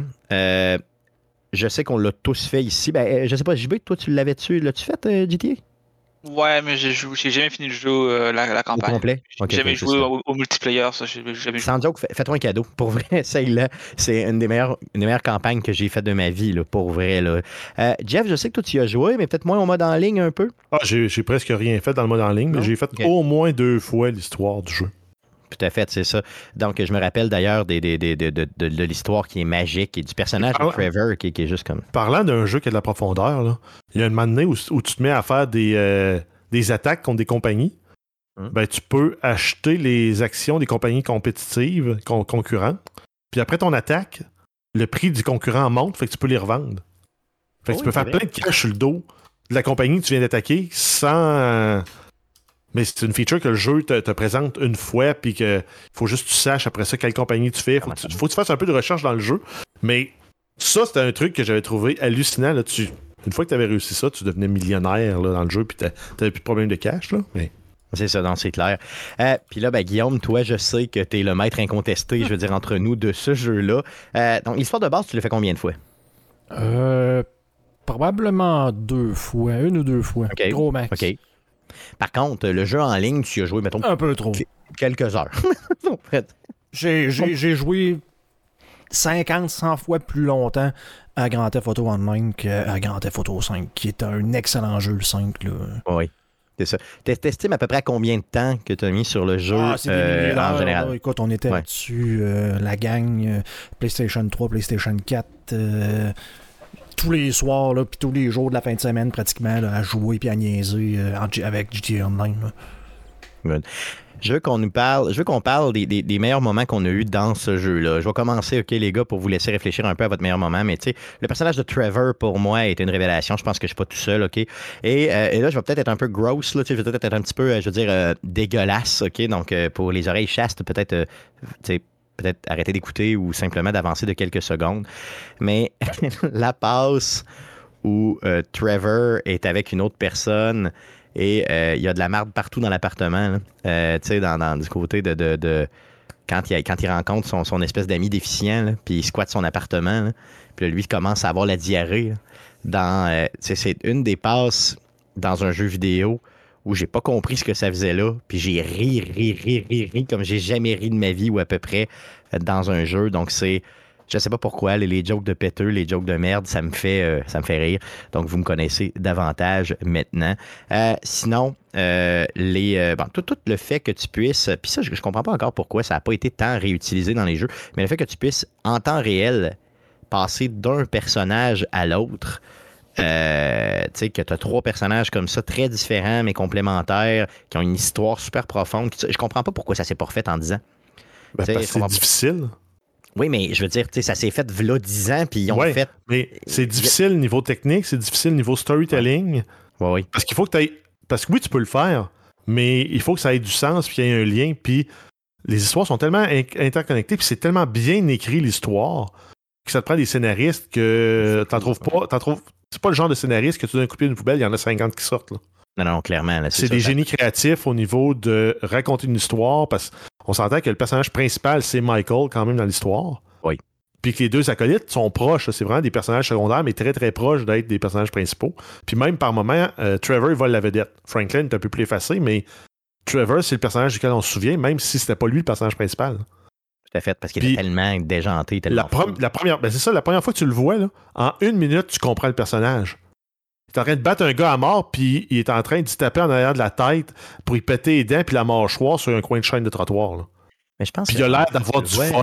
La première fois que tu le vois, je pense qu'il bang, il bang une fille, puis après ça, il tabasse un gars. Ouais, mais dans- c'est dans la même minute, il, Ouais, il c'est saute ça, la ouais. fille, puis il bat son chum vrai. après à mort. C'est clair, c'est vrai. C'est est un biker. C'est vrai qu'il est un biker tough, là, tu sais, qui arrive. Fait que- puis ouais, c'est ça. Tu te rends compte que le personnage, il a peur de rien, puis il est fou dans la tête. C'est quasiment le Joker sans le maquillage, puis sans la folie euh, démesurée. là. Tout à fait, tout à fait. Euh, Guillaume, de ton côté, ton meilleur moment euh, dans. Tu sais que ça peut être dans online comme l'histoire, là, mais tu sais, euh, le meilleur moment que tu as vécu ou les meilleurs moments que tu as vécu. Ben, c'est moi, les meilleurs moments, c'est, c'est, c'est très, très général. Il n'y a pas un moment où ce que je dis, celle-là, ah, il a été plus extraordinaire que d'autres, là, quoique. À chaque fois que tu me dis ça- que, que j'ai pensé à ça, je vois tout le temps moi puis euh, puis Georges à GTA Online qui ont euh, inventé une technique euh, pour tuer du monde sans se faire tuer là, euh, où ce que euh, tu sais, un genre de gros hélicoptère cargo là, dans, dans- dans le jeu, là, ce qu'on qu'on appelle le cargo bob, puis qu'on a découvert que la personne qui conduit le cargo bob peut aller prendre un tank dans lequel il y a quelqu'un d'autre. Donc, Ok. tu as un tank dans le jeu, tu avais un jet, tu avais un paquet d'affaires dans, dans- dans le jeu en ligne. Puis là, tu, tu comprenais le cargo bob. On prenait le gars qui est dans le tank et là, on devenait un tank volant qui attaquait le monde. Mais que en plus, on a découvert que si le- le- la personne qui est dans le cargo bob se met en mode passif, parce qu'à un moment donné, là, ils, ont, ils ont incorporé le mode passif parce que tu pouvais te faire gonner par tout le monde, puis t'étais oui. plus capable de jouer aussitôt que quelqu'un euh, te, te, te- te prenait en mire puis qu'il arrêtait pas de te tuer. Ça, c'était moi. Fait que Ouais. c'était, moi, j'étais, le- griever numéro un. Écoute, on a ri de même, mais dans le fond, quand tu étais en mode passif, tu devenais, le cargo bob devenait invincible. invincible. Tu pouvais pas le descendre, fait Ah qu'on ouais. pouvait juste pas tomber. Et le tank aussi. OK, puis toi, t'étais dans le tank, puis tu connais Et l'autre était à dans le tank et lui pouvait gonner. C'était comme genre un NPC un peu, si tu veux, qui tuait. genre. Fait que là, on se promenait en cargo bas, puis là, pouf, pouf, pouf, on, on tuait tout le monde dans la map et personne ne pouvait nous tuer. C'était magique. Fait que c'est tout, Crap plaisir. toutes les niaiseries qu'on a inventées pour tuer du monde. Écoute, le, le gars est en mode passif, mettons, puis euh, justement parce que je, je- je le tue tout le temps, j'arrive avec mon hélicoptère, j'arrête pas de me, poser à côté de lui jusqu'à temps qu'il embarque dedans. Puis là, un moment donné, genre comme pour me niaiser, ah, il embarque avec moi. Puis ben je, je me mets à voler très haut, je m'arrive comme proche d'une tour et je saute en parachute. Et lui, il crache dans la tour et je le tue, ça me donne un kill. Donc, même s'il est en mode. juste- yeah, le- Même si t'es en mode passif, il même meurt s'il est en pareil. mode passif, il meurt pareil, puis j'ai le kill. yeah, c'était ça à tous les soirs. C'était hilarant, le fun qu'on a eu en gang. Ça a été le jeu le plus plaisant à jouer en ligne pendant tant. C'est tellement en poche que la version PC est remplie de, de- de tricheurs parce que j'y jouerais encore, honnêtement. Euh, les soirées fait. qu'on a eu à rire à ce jeu-là, c'était C'est le, seul, c'est le seul problème qu'il y a dans ce jeu-là, c'est que les serveurs sont euh, pas gérés par Rockstar, ou en tout cas sont gérés. C'est comment ça marche? C'est du peer-to-peer, du c'est ça? donc, peer-to-peer, fait que. Ça. euh, dire, c'est- il n'y a aucun serveur, c'est- là. il n'y a aucun serveur qui gère la partie à savoir s'il y a quelqu'un qui fait de quoi qui n'est pas PC. supposé. là. Sur, C'est ça, non, sur- P- PS3, PS4, PC. Ah oui, c'est juste que c'était plus compliqué euh, PS3, PS4 que sur PC. C'est ça, de tricher, c'est ça. tricher. Aujourd'hui, c'est plein de tricheurs, donc c'est moins, ça a perdu tout son intérêt à cause de ça. Euh, puis pourtant, il y avait les moyens de mettre des serveurs dédiés, là. Veux dire, c'est Ils pas. ont euh, plus l'argent, mais là, c'est toute l'architecture du jeu qui aurait dû changer. Là, mais bon, avec l'argent qu'ils ont fait, ça fait aucun sens pour moi qu'ils aient, euh, qu'ils aient jamais réglé ces problèmes-là. là. Tout à fait. Mais au moins, si vous n'y avez pas joué, au moins jouer au mode histoire. Jeff, de ton côté, euh, le meilleur moment que tu as eu dans GTA? Ben, je te dirais l'histoire dans son ensemble, mais c'est sûr que Ouais. les passages avec Trevor restent magiques. Là. C'est magique, tu dis. Il y a tellement de stock. Quand il se réveille. Tu sais, parce que tu peux switcher d'un personnage à l'autre, puis à un moment donné, il est tout le temps en train de faire de quoi qui n'a aucun rapport, tu sais. Il est en train de, de- de- Il est habillé en fille, euh, il est en train de Ouais, chier en arrière d'un était, dumpster. euh, Moi, deux, deux pages, je me souviens. Un, il était en tutu, en train de dormir, euh, adossé sur un chevreuil mort au-dessus d'une montagne. C'est ça. Puis l'autre fois, il est en train de s'engueuler avec le bouncer qui le sort euh, du restaurant. Puis là, Cécile, elle disait Il y a personne qui m'avait dit que tu pas le droit de faire de talk job en dessous de la table. C'est vraiment un animal, c'est clair, c'est clair. Euh, JB, de ton côté, est-ce que tu as un moment en particulier que tu as aimé ou si tu pas fini l'histoire, c'est peut-être un peu moins. Moi, je pense que comme les, les braquages, c'était pas mal Oui, bien. c'est le fun, oui. j'aime ça jouer à des jeux de braquage, donc c'est sûr que c'était vraiment euh, le fun. Mais sinon, je pense que ce qui m'a marqué beaucoup de ce jeu-là, puis je l'ai jamais joué, mais c'est les euh, serveurs RP en multiplayer. là. il y a beaucoup de streamers qui ont, qui ont fait des serveurs RP ou joué genre policier et tout ça. C'est vrai. Je trouve ça vraiment cool que ce jeu-là est à la base c'était un jeu, euh, jeu solo. Ils l'ont mis en multi, tu peux constituer du monde. Puis les gens ont quand même l'intelligence d'avoir créé des, mini-villes qui se gèrent avec des policiers, des, braqueurs, des ambulanciers. C'est- quand même fou de se dire à quel point le, ce jeu-là a évolué depuis qu'il est sorti. Ah, c'est fou, le sais, puis il a, tellement évolué que tu as des choses complètement pétées. Tu peux faire, de la, tu peux faire de, la, de, la, de la construction de structure, faire tes propres, tes propres courses, faire du. Il y a à peu près n'importe quoi. Ça, c'était le fun de faire ses propres courses. On Ouais. avait des, des- du fun. Tu sais, souvent, on niaisait, puis on se disait, ah, on, va, on va lui faire une playlist de courses. Puis moi, j'en faisais, puis je tripais euh, là-dessus, puis je te dirais que les courses, c'est probablement plus le fun de faire des courses là-dedans qu'à deux coups, là, en gang. C'est vrai. Ben c'est- honnêtement. C'est vrai. C'est vrai. La mec, en tout cas, c'est sûr que la physique est meilleure. Ça, c'est garanti parce que ton char, il se scrape au moins un petit peu. Ça, c'est certain. Ah, que de beaux moments euh, au niveau de euh, Grand Theft Auto. Euh, on va demander aux auditeurs, évidemment, de nous partager quels sont vos meilleurs moments de ce jeu iconique là, qui a pas juste passé la gratte au niveau de l'argent, au niveau des jeux, euh, mais qui a passé la gratte aussi dans notre tête au niveau des souvenirs. Donc, c'est juste malade. Donc, Grand Theft Auto 5, en attente du prochain, on espère qu'il va sortir assez euh, rapidement. Donc, Rockstar, s'il vous plaît, sortez-nous quelque chose. J'ai vraiment hâte. Puis aussi bien écrit que le cinquième, c'est ce qu'on veut au niveau de l'histoire. Euh, donc, euh, euh, prochain sujet, on va parler du Festipod. Donc, on reçoit Jessica Leb qui va venir nous parler de la quatrième édition du Festipod qui a eu lieu la fin de semaine passée, donc les 15, 16 et 17 septembre dernier. Donc, on reçoit cette semaine Jessica Leb de CKRL. Salut Jessica.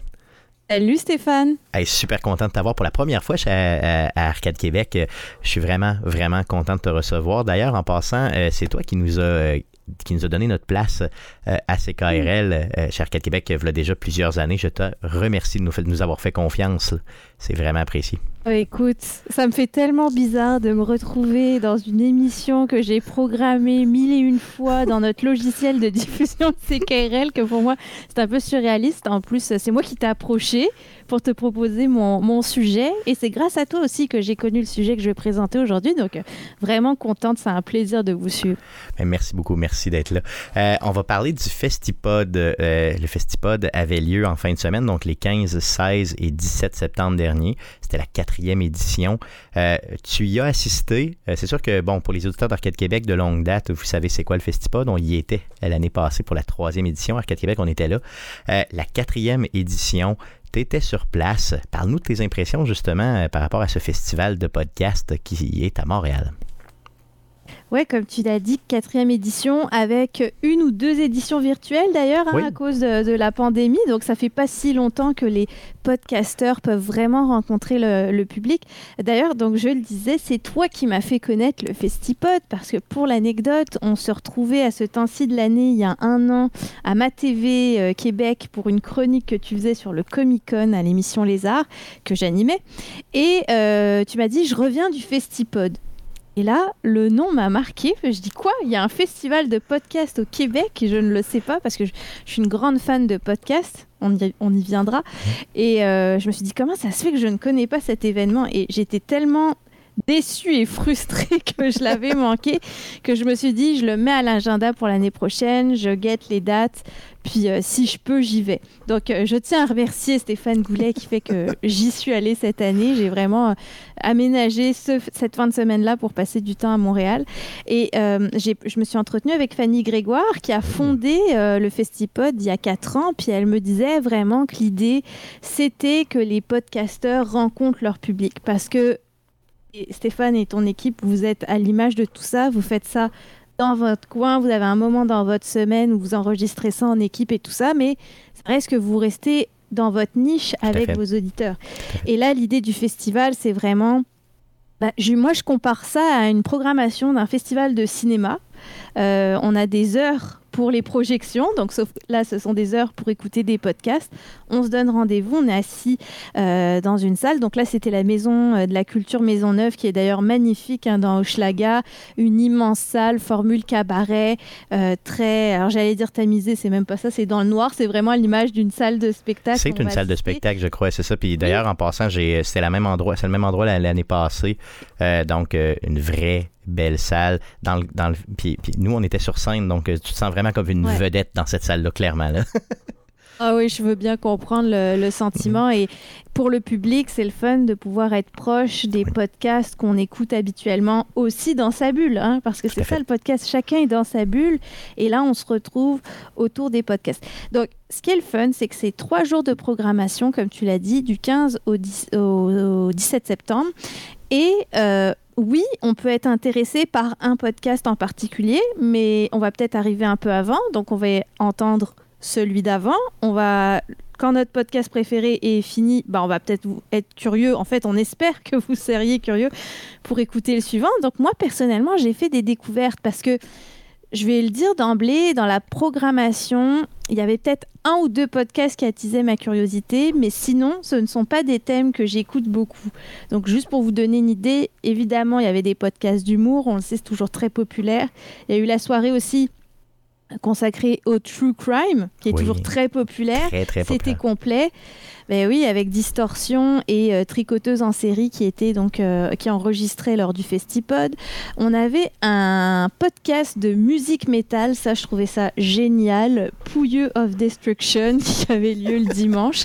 Euh, donc il y a vraiment, on le sait, des podcasts sur tous les thèmes maintenant. Puis donc moi a priori, évidemment, les podcasts de jeux vidéo euh, sont toujours ça, nombreux aussi. On est beaucoup, on est Mais beaucoup. à- Voilà, c'est ça. Mais ça m'a permis de découvrir un monde aussi. J'ai envie de dire, c'est pas un, un festival qui s'adresse uniquement à des férus de podcasts. On peut vrai. juste en écouter un type et on fait plein de découvertes. C'est vraiment l'image d'un festival de musique ou de cinéma. C'est juste que là, c'est le podcast. Tout à fait. Puis le fait d'être capable d'aller euh, rencontrer euh, les podcasteurs aussi, comme tu le disais, là, qui est l'objectif numéro un, c'est bien, mais la découverte aussi. Je pense qu'il faut mettre l'accent beaucoup, beaucoup sur la découverte, Mhm. comme tu le dis.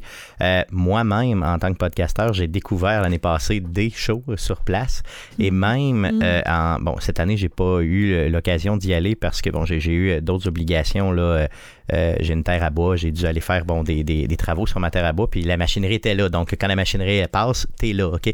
Donc, euh, mais j'aurais été, j'aurais, j'aurais vraiment été là au, au Festipod encore une fois cette année. Euh, euh, je me mordais les doigts de l'avoir manqué l'événement, mais j'ai même, même en, en- en regardant seulement la programmation, j'ai découvert des shows, euh, d'autres, d'autres podcasts justement, et que j'ai pu écouter, puis au moins, euh, tu sais, bon, j'ai pu aller. Euh, je- les suivre et le- les encourager, puis justement les placer sur ma liste de balados là, à écouter euh, au fil du temps. Donc ça, c'est quand même intéressant.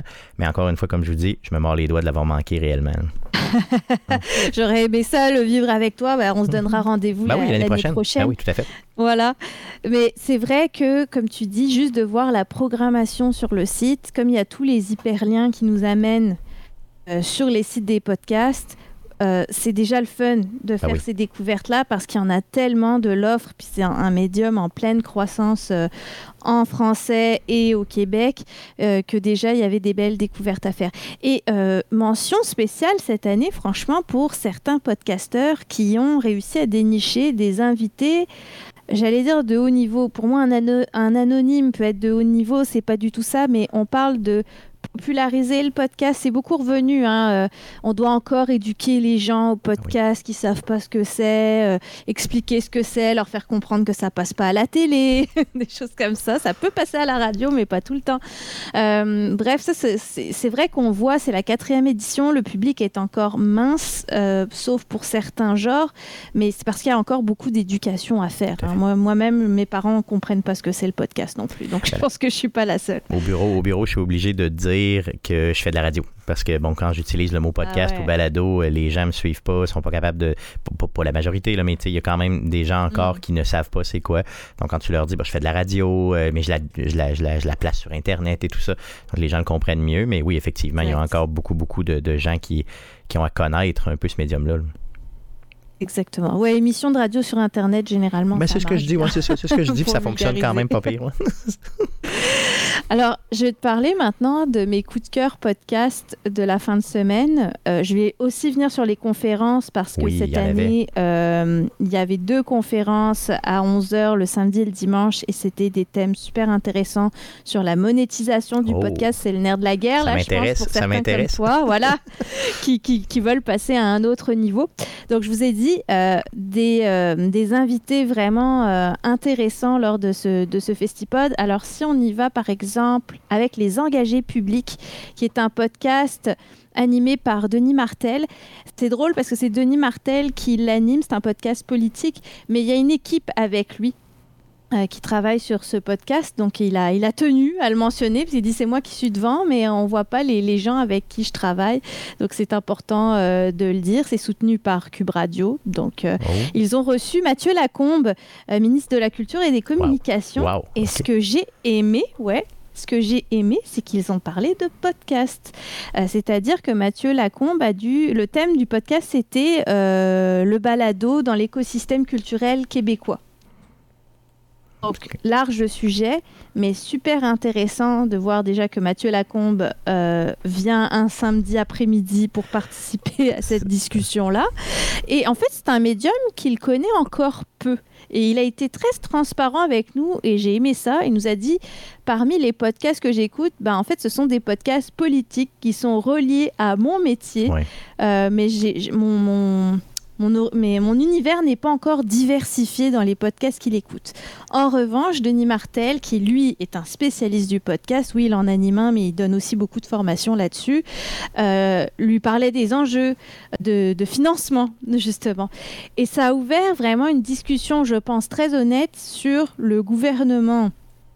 Euh, les gouvernements, en fait, que ce soit le gouvernement du Québec et le fédéral, doivent s'attarder là-dessus. Euh, particulièrement le fédéral, parce qu'on le sait, c'est eux qui attribuent les licences pour, euh, avec le CRTC, le- à la télé et à la radio. Mais effectivement, ça y est, là, on peut plus nier que le podcast existe. Le gouvernement, autant fédéral que le gouvernement du Québec, ont beaucoup sou- soutenu le numérique avec des subventions pendant la pandémie. On peut passer la coche au-dessus. Ça vient, ça vient avec, légitimiser euh, euh, ça. beaucoup, beaucoup Mm. euh, les, initiatives comme les nôtres, justement, où souvent on le fait à partir de chez nous. On a l'impression que c'est très, très underground et tout ça, mais finalement, quand le gouvernement vient de dire, OK, je reconnais ce que tu fais et on va donner des facilités, soit économiques ou autres, pour t'aider justement à percer puis à faire rayonner euh, cette... Parce que c'est de l'art, là, pour vrai. En tout cas, moi, je me vois un Vraiment. peu, entre guillemets, comme un artiste quand je le fais. Ah, c'est sûr. Euh, puis, euh, puis c'est pas quelque chose qui coûte énormément cher, mais si tu veux pousser plus loin, avoir un contenu de qualité, euh, puis on en parlera un petit peu plus tard justement, mais ça prend de l'argent ou ça prend en tout cas au moins des moyens. Euh, juste le fait, moi je rêve d'avoir des, entre guillemets, personnes recherchistes que je pourrais payer, Mm. tu sais, qui m'aideraient justement à, à aller un peu plus loin dans mes sujets, un petit peu plus loin, tu sais, contacter des gens, à être en mesure de, de, de m'aider à monter le contenu. Tu sais, quand tu le fais tout seul au complet euh, pour, tu sais, tu le sais, hein, Jessica, peut-être une heure de show, euh, t'en as pour une dizaine d'heures de, de, de recherche, de, de, de montage, de ci, de ça. Là, donc, c'est Ouais. vraiment, euh, pour pas que ça devienne redondant, il faut vraiment être en mesure de, d'y, d'y mettre du temps. là. Puis c'est pas tout le monde qui, avec la vie, la famille, tout ça, euh, a tout ce temps-là à mettre. Puis c'est bien de- d'être capable de récompenser aussi les gens qui t'accompagnent là-dedans. Moi, j'ai, j'ai deux personnes chez Arcade Québec, vous les connaissez, hein, Jeff et Guillaume, qui sont là, puis qui, euh, moi, je peux pas les payer, là, puis ça fait huit ans, imagine, qu'ils travaillent pour moi gratuitement. Donc, ça devient un peu gênant des fois. là. Mais qui sont constants. Tu me disais, vous en avez pas raté une depuis 8 ans. Ben, Moi, ça, ça, ça m'impressionne Mm. énormément. Là, c'est tellement facile de se décourager quand on le fait bénévolement. Puis vous êtes un exemple que la passion est plus forte que tout. Et ça, c'est revenu d'ailleurs dans les Oui. conférences sur la monétisation. C'est que c'est le passionné qui gagne là. Oui, tout à fait. à- dans cette constance-là, effectivement, et son public qui, qui profite de cette passion. Mais euh, oui, je trouvais que c'était un super bon coup d'inviter Mathieu Lacombe dans cet événement, Ah oui. qui comprenne dans quel euh, univers se trouve le podcast, le- la balado euh, au Québec, et puis euh, comment on peut penser à, à du financement pour ce médium-là. Mais il nous a dit, hein, euh, il y a une table de concertation qui s'en vient, et effectivement, ce serait Oh. intéressant de vous inviter pour en parler pour distribuer des subventions. Donc, euh, moi, je pense qu'il y a affaire à suivre. Je vous invite vraiment à aller écouter ce, ce podcast quand il sera publié. Là. Donc, Les engagés publics, animé par euh, Denis Martel, invité Mathieu Lacombe. Ça devrait sortir, j'imagine, dans les prochaines semaines. Généralement, euh, quelques, une semaine, je vous dirais, après le Festipod, on, on Ah reçoit, on reçoit les, les- les émissions à partir directement là, de l'organisation, nous envoie les émissions, puis là, les, les podcasts les publient eux-mêmes sur leur plateforme. là. Dans mes autres coups de cœur, Opération Beurre de Cinoche, est-ce que tu les connais Non, euh, non, je les connais pas. Non, non, non, non. euh, Explique-moi. Alors le nom est excellent. Ben oui, Opération j'adore. Beurre de. Ouais, voilà. On parle de Euh, film. Cinéma, ouais, ouais, exactement. Et il recevait Patrick Huard. Wow. Patrick Huard que je connaissais un petit peu, parce qu'il y a un peu partout dans tout le Mhm. cinéma québécois, on va se le dire. Mais quelle carrière Puis en fait, ils- oui, ils sont revenus sur sa carrière, mais ils sont revenus sur plein d'anecdotes de l'envers du décor. Euh, de l'acteur humoriste parce que c'est pas mal l'étiquette qu'il a quand il a quand il a joué au cinéma et qu'il était déjà humoriste à ce moment-là euh, comment les autres euh, le- les autres acteurs le voyaient comme un voleur de job et que le premier prix qu'il a reçu il s'est fait huer sans mauvais jeu de vrai, mots. ah oui. Euh, Ouch. oui, Ok. ouais, ouais, ouais, il s'est fait huer et il a eu du mal à s'en remettre parce que ça, ça remettait en question toute sa légitimité de recevoir le prix alors qu'il venait de le recevoir. Ah oui. Plein d'anecdotes ça. Puis c'est sur un ton très drôle. Euh, les deux animateurs sont vraiment excellents, une bonne répartie, une bonne façon de rebondir. Puis on, pour le coup, puis c'est ça que j'aime dans le podcast, c'est qu'on se sent vraiment dans le salon. euh, des podcasteurs et de leurs invités, Euh, même si le public participe pas directement à la conversation, on sentait qu'il y avait un bel échange, une belle énergie autour de tout ça. Donc Patrick Huard qui a été extrêmement généreux euh, dans, dans tout ce qu'il dévoilait, sans tabou, pourquoi il n'a pas participé euh, à certains films plutôt qu'à d'autres. Enfin, plein de beaux secrets, franchement. euh, Puis ça place, euh, ça place les invités aussi, même s'ils sont relativement populaires, là, ça les place dans un environnement où ils se sentent en confiance, on dirait, parce que c'est une conversation qui n'a pas nécessairement de structure, qui n'est pas comme exemple à la télé. Moi, j'aime bien faire la télé, là, OK? Euh, mais euh, je- trouve que, il y a vraiment tellement de structure que ça vient briser un petit peu. C'est une forme de créativité dans, dans le podcast. On peut faire, on peut faire une émission de, de, de- de 30 minutes, puis le lendemain en faire une de, ou la semaine suivante, une de, de 3h30, Mm. puis c'est pas très grave, là. Euh, tant, que- tant que tu gardes, que, tant que c'est intéressant et tout. Puis j'ai l'impression que les artistes sauvent plus ou un peu oublient, entre guillemets, qui sont, euh, Ah ouais. qui, qui- qui sont enregistrés. Exactement, tout à fait, c'est ça. C'est carrément ça. Ouais. Ça donne cet effet-là, en tout cas. Oui, c'est vrai. Puis comme tous les deux, on, on fait de la radio, là, on sait ce que c'est euh, d'avoir un- une contrainte de temps. Oui. euh, pour, pour, pour diffuser. Puis c'est vrai que moi, je redécouvre complètement l'audio grâce au podcast et je me surprends moi-même en tant qu'auditrice à écouter des podcasts de deux heures et à pas du tout me lasser et à me surprendre que ça ait duré deux heures et que j'ai pas décroché. Tout à fait. À- Puis à c'est déjà terminé. notre Ah. attention, ouais, voilà, à, une époque où notre attention est très limitée, on va se Tout le fait. dire. Oui, Donc, euh, non, c'est c'est génial pour ça. Ouais, ouais, ouais. Euh, un dernier coup de cœur dans ce que j'ai vu en fin de semaine, c'est euh, la nouvelle école des surdoués? Est-ce que tu les connais? Non plus, non, mais j'ai lu par contre, puis je l'ai placé sur ma, sur ma liste, mais j'ai pas euh, eu le loisir à cause du travail cette semaine, puis de d'autres obligations de l'écouter, mais c'est sûr que ça s'en vient sur mes... euh, Mais parle-nous-en, parle-nous de tes premières impressions. Oui. Bah, écoute, un trio euh, d'animateurs super relax aussi, euh, qui sont vraiment le fun à découvrir. La nouvelle école des surdoués, on nous indique que ça c'est le thème, c'est la culture populaire. Puis là, il y avait un débat vraiment intéressant que je suis sûre que pour les geeks qui nous écoutent et toi compris Stéphane, ça va vous parler. C'est est-ce qu'on sature Peut-il y avoir une saturation des films de super-héros? Clairement, ben moi, j'ai déjà mon opinion très marquée là-dessus. là. Euh, c'est, euh, moi, j'aurais été vraiment dans le, oui, oui, oui euh, à 100 000 là, Je veux dire. Mais bon, je veux j'imagine que le débat, quand même. moi, je trouve qu'on en, y en a trop. Il y en a beaucoup, beaucoup trop et depuis beaucoup trop longtemps. Puis quand on en voit encore plus, euh, tu sais, on, euh, dans ton exemple Disney, qui est un bon exemple, arrête pas de nous Mm. montrer ce qui s'en vient, ce qui s'en vient, ce qui s'en vient. À un moment donné, je me dis, là, fou, ok, arrêtez, là. À un certain moment, tu sais, pourquoi ne pas saupoudrer un petit peu? Mais bon, désolé, c'est mon opinion, mais est-ce qu'il y avait, un, est-ce qu'il y avait au Non, moins quelqu'un comme que moi? est-ce qu'il y avait quelqu'un au moins comme moi un peu sur le panel? J'espère que oui, là. Oui, oui, Oui, bien sûr. Bah, en fait, donc les trois animateurs débattent. Ce que j'aime aussi, c'est qu'ils commencent chaque émission avec un nom de super-héros. Oui. Donc, euh, je pense souvent c'est un nom qui existe déjà. Moi, je- malheureusement, je n'avais pas toutes les références, mais j'ai réussi à suivre. Donc, j'étais contente parce que euh, beaucoup, évidemment, de, de films qui ont été cités, euh, etc., des noms de studios que oui, je connaissais de nom, mais sans plus. Mais ils arrivaient à m'inclure dans le débat. Puis, tu vois, je t'ai dit, la... à peine je t'ai dit la question directe, t'as réagi Oui, oui. parce que c'est un sujet qui te touche. Mais même moi, j'ai trouvé ça le fun de me questionner alors que c'est pas le genre de film que je consomme. Et en fait, leur bon coup à eux, c'est que comme c'était devant public, il y avait un micro dans le public et les gens pouvaient venir répondre à la série de questions qu'ils posaient sur le sujet.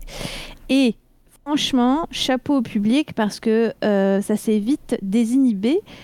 Les gens sont allés au micro et ont donné leur opinion, répondaient aux questions, se donnaient aussi un nom de super-héros parce que c'est la tradition.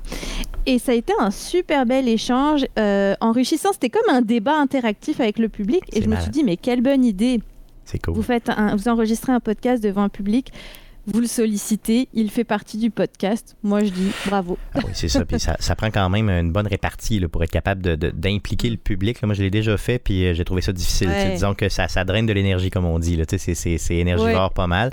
Euh, mais c'est sûr que c'est sur ma liste garantie. J'avais une question pour toi.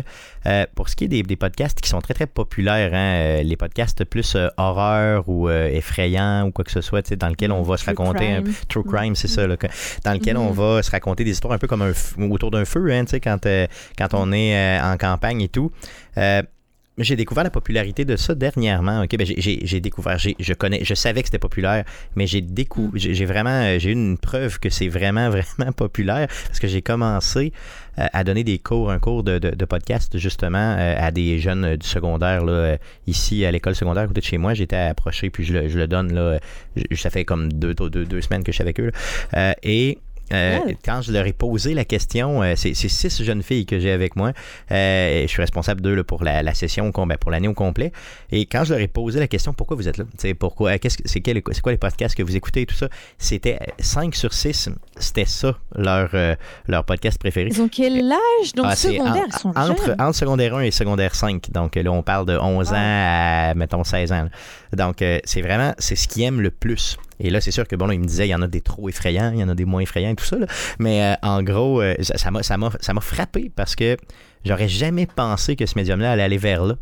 Euh, puis pourtant, euh, donc c'est ça. Puis est-ce qu'il y en a un qui t'a, parce que j'ai vu qu'il y en avait quelques-uns là euh, au niveau de la programmation, est-ce qu'il y en a un qui t'a euh, un petit peu plus effrayé qu'un autre, disons?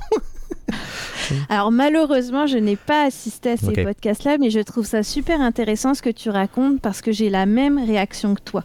Hmm. C'est-à-dire que je sais que c'est populaire, mais je l'ai encore plus constaté en fin de semaine parce que dans l'une des conférences sur la monétisation, euh, qui était celle sur le host read dont on va parler là, euh, présentée par Stéphane Berthomé, il disait que les podcasts de True Crime sont produits par des femmes et le public est majo- majoritairement féminin. Bah, Et c'est un succès immense, c'est ça. Et moi, je ne comprends pas cette fascination sur le moment parce que je me suis dit c'est beaucoup trop gore pour moi. Je ne veux pas les détails morbides. Il y a un côté, un côté voyeur qui me dérange.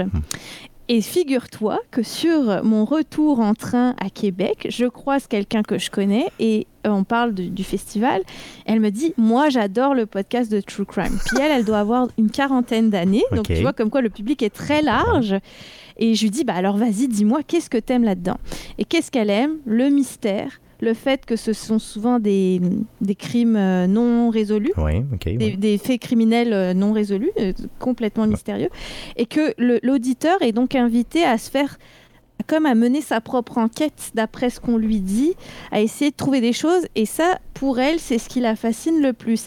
Et aussi, ce qu'elle disait, je, l'aime- je les aime encore plus, ces podcasts-là, quand euh, l'épisode mène à une enquête qui est vraiment déclenchée, du moins un- une poursuite en justice ou qu'il y a une condamnation, enfin que vraiment cette histoire-là fait du chemin grâce au podcast et qu'il y a une suite. C'est ça. Donc, Le on est capable de suivre dans la vraie vie, là, tu sais, c'est ça. Donc, Voilà.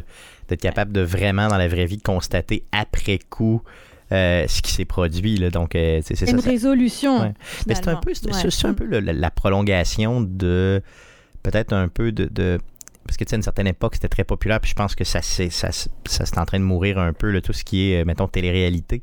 C'était peut-être un peu c'était très populaire à une certaine époque puis là on est en train de changer peut-être pour euh, les histoires criminelles ou un peu plus glauques ou quoi que ce soit. Je sais pas là, c'est peut-être peut-être un phénomène du genre qu'on est en train de vivre Ouais. Mais je pense que le criminel, euh, de toute façon, les séries policières, ça a toujours Oui, eu du succès. hein, ouais, Il y a eu toujours eu un engouement.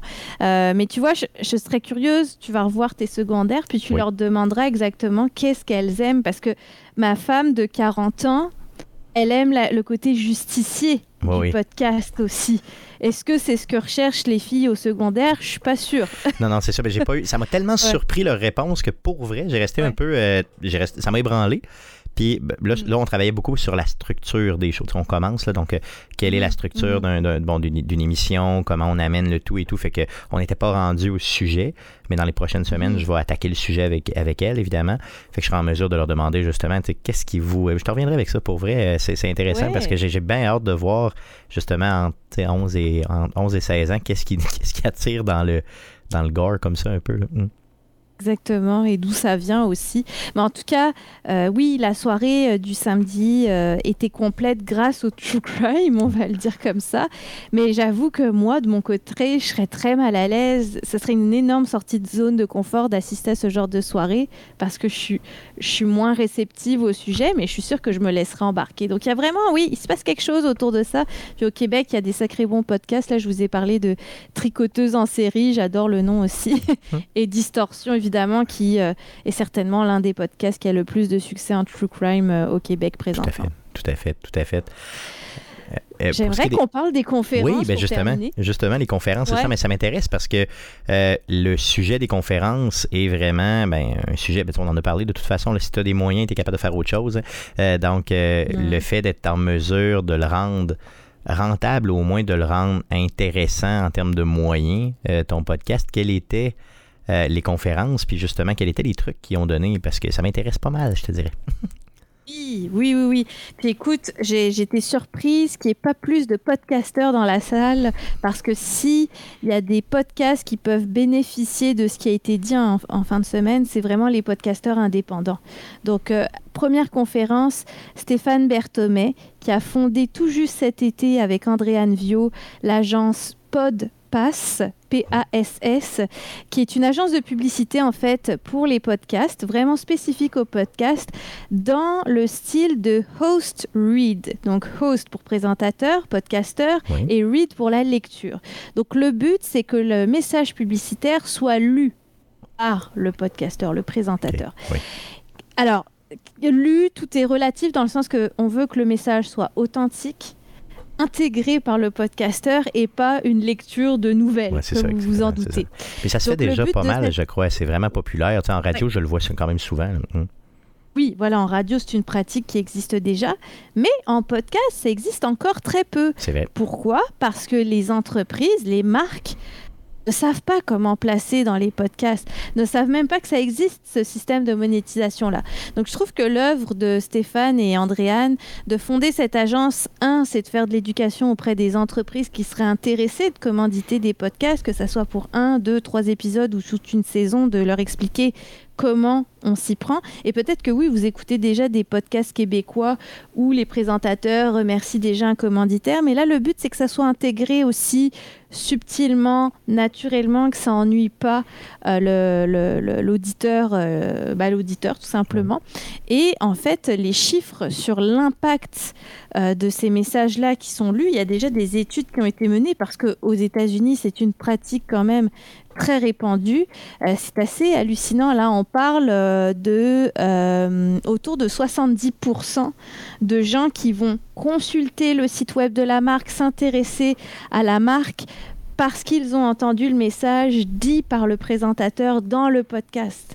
Donc ça, C'est- c'est c'est- c'est vrai. vraiment intéressant. C'est vrai Ouais, c'est vrai, parce que moi, j'écoute beaucoup de podcasts, euh, autant québécois qu'américains. Euh, tu sais, quand tu fais de la conception, de formation et tout ça, ben, tu sais, ça prend un background un petit peu. hein.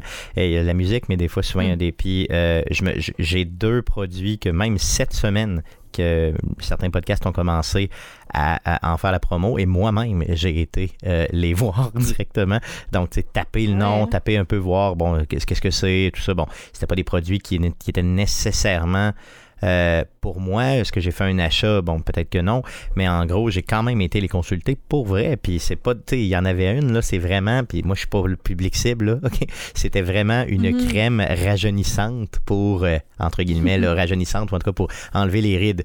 Bon, je veux dire, ça me touche pas tant, mais je me suis dit, tu sais, peut-être pour un cadeau, pour ma mère, quelque chose comme ça. Tu sais, juste aller Ouais, voir qu'est-ce qu'il en était. Euh, bon, est-ce que je vais faire un achat? Peut-être, peut-être pas, mais en gros, euh, tu sais, pour que j'ai été vers un produit du genre en étant un homme de 41 ans, euh, je veux dire, c'est, bon, ok, c'est quand même, c'est quand même, c'est quand même fort là, comme pub.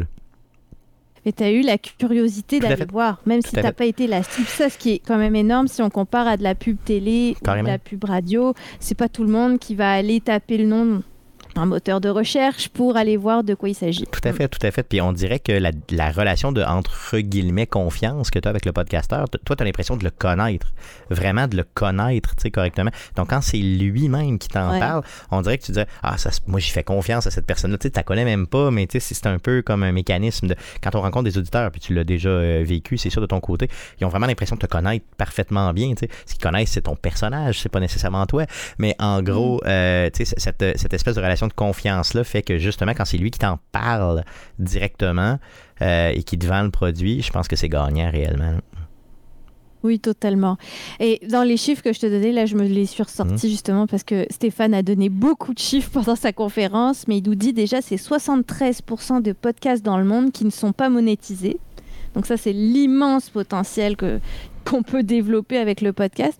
Et quand je vous parlais du message lu par le présentateur, oui, on parle de 71% pour l'impact qui vont aller voir des choses versus la pub qu'on appelle dynamique. Donc, vous savez, c'est la pub qui se trouve en intro du podcast ou au milieu, les fameux pre-roll, euh, etc. Euh, ça, c'est seulement 62%.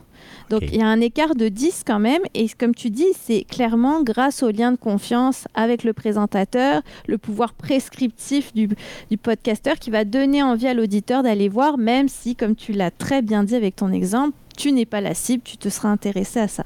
Et on parle aussi que c'est 30 à 40 des auditeurs de podcasts qui écoutent la publicité, alors qu'on sait que ça va vite de pouvoir passer les, les secondes qui suivent. Donc, euh, avec cette agence de, de placement, en fait, de publicité, euh, Stéphane et Andréane, avec Podpass, espèrent pouvoir donc faire le rapprochement entre les entreprises et les podcasts, principalement au Québec, mais ils s'adressent à toute la francophonie. Et puis, euh, et puis voir ce nouveau système de monétisation qui va être beaucoup plus rentable que le fameux coût par mille ou la commandite, la publicité pure dans le podcast. Elle est beaucoup plus efficace, beaucoup plus d'avenir. Personnellement, j'ai été euh, très curieuse et je me suis dit, je vais le tester. Parce qu'en fait, ils ont un formulaire, là, si vous les cherchez sur les réseaux sociaux ou sur le web. Vous avez un podcast ou vous avez le projet d'en faire un, vous complétez le podcast. C'est sûr que si on a un podcast, on a des statistiques. Oui. On remplit ces informations. Puis après, eux, ils vont voir en fonction des marques qui les approchent si euh, ils peuvent répondre à un besoin dans leur catalogue de podcasts. En fait. Mais c'est un exercice que je vais faire. C'est un exercice que je vais Voilà. faire dans les prochaines heures, je te dirais. Donc, Voilà. c'est noté. Ah, bah, c'est dis tellement, c'est tellement noté profond que ça n'a pas de bon sens. Non, mais c'est parce que j'aime. Moi, ce, que, ce qui m'énerve un peu, c'est de. De, de, de, de trouver le commanditaire en question, de faire des approches, Ben de faire des recherches. Puis on dirait que j'ai tellement de projets que euh, le temps, tu sais, euh, je, je le prends pas pour le faire. Puis je me dis toujours, ben, c'est une passion que j'ai. De toute façon, même si j'ai pas d'argent, c'est pas si grave. Mais c'est parce que ce con- ce qu'on comprend pas souvent, c'est comme je disais tantôt, si t'as pas de moyens, ben t'as euh, malheureusement tu peux pas te dégager pour faire autre chose, avoir du meilleur contenu et tout. Donc, on focus souvent sur le minimum, qui est le fait de, de faire le podcast, de faire le show. Mais tu sais, il n'y a pas beaucoup d'avancement ou en tout cas de. de on peut pas devenir flyer un peu, tu sais, parce qu'on manque de moyens, justement, c'est ça l'idée. Euh, sinon, ben, je débourse de mes propres poches, là, tu sais, puis bon, c'est bien, c'est correct, souvent je le fais, ça me dérange pas parce que c'est un loisir, là. Euh, je- moi, je dis tout le temps la blague dans mon entourage, parce que moi, j'ai travaillé longtemps dans des garages, hein, je dis tout le temps à mes amis, c'est toi, tu te montes une voiture, ben moi, je fais du podcast, tu sais, donc toi, ça te coûte X montant, bon, ben c'est ça. Moi, je fais d'autres choses, je me paye des équipements, je me paye des micros, des choses comme ça, c'est bien. Euh, donc, en gros, chacun sa passion, mais le fait d'être en mesure de justement d'avoir des gens qui vont t'aider justement à la faire croître, euh, ça peut vraiment être la différence entre un show qui est plus écouté puis un show qui est peut-être moins, moins, euh, moins connu. Là. Oui, vraiment. Puis, euh, écoute, euh, ce que j'ai aimé, c'est que c'est gratuit pour soumettre son podcast. C'est vraiment une fois que les démarches vont être entamées, qu'ils ont trouvé votre commanditaire, que vous vous, entendiez aussi, parce que c'est pas tous les présentateurs qui veulent dire le message de telle telle façon. Et Podpass s'occupe des contrats aussi, ce que j'ai bien aimé, Magique. parce que, comme tu dis, j'ai trouvé, trouvé la commandite, bon. Et après, avoir un contrat en bonne et due forme, s'assurer que tout le monde est respecté dans la manière de faire prend un intermédiaire. C'est pas pour rien que les agences de publicité existent. Donc, si il peut y en avoir une spécialisée en français pour le podcast, tant mieux. Donc, j'ai hâte de voir. Hein, c'est, ça vient tout juste d'être fondé cet été. Donc, euh, ils ont déjà annoncé d'ailleurs un premier cas d'école qu'ils ont, euh, qu'ils ont fait. Enfin, c'est pas un cas d'école, c'est un cas réel entre euh, Miss Sushi et un podcast de True Crime, justement, Captive.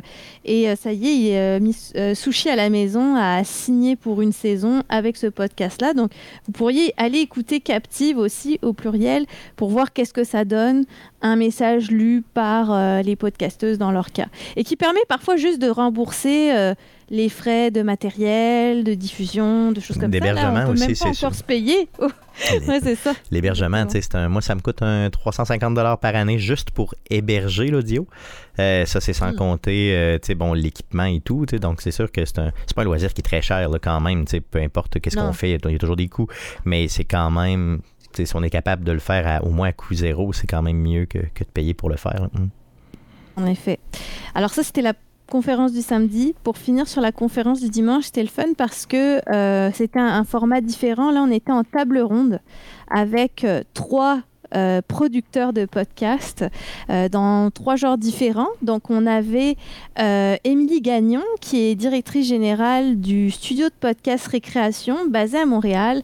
Donc là, on est plus dans le podcast documentaire et de fiction. Elle fait aussi du podcast d'entreprise euh, et elle travaille beaucoup avec les diffuseurs, donc les cubes Radio-Canada de ce monde qui l'engagent pour créer un podcast. Le fameux podcast sur Julie, Julie Masse, là, où es-tu Julie, ou quelque Oui, chose oui, oui, ou un autre sur Céline Dion aussi. Bon, bah voilà, c'est son studio qui l'a produit.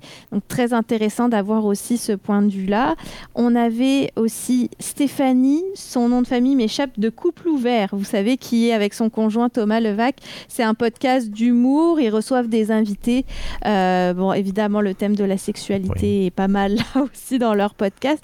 Et elle a aussi un studio à Montréal qui est le studio Bien Entendu. C'est là où ils enregistrent leur propre podcast avec, euh, avec Thomas, mais ils font aussi de la location pour que les euh, bah, d'autres podcasteurs puissent enregistrer chez eux. Et c'est aussi l'un des rares podcasts au Québec à tourner dans toute la province pour faire des enregistrements devant public avec des invités. Wow. Ça, c'est quand même assez novateur. Oui, c'est ça, parce que euh, oui, des fois, on va faire une salle, mais c'est pas dit qu'on fera une tournée à travers Non, le sûr. Québec. C'est- Ouais, C'est donc beaucoup d'organisation, c'était un on le sait, hein, d'aller euh, bon, d'aller toujours au même endroit, c'est une chose parce que bon, on a une- on, sait où sont nos choses et tout, là, mais de faire plusieurs salles, c'est. C'est beaucoup de. Puis c'est des frais aussi, veut, veut pas. Il faut, faut, faut se loger, faut se nourrir. Faut, euh, bon, c'est ça, c'est. C'est euh, assez. euh, ça, ça prend. ça prend beaucoup d'organisation, mettons.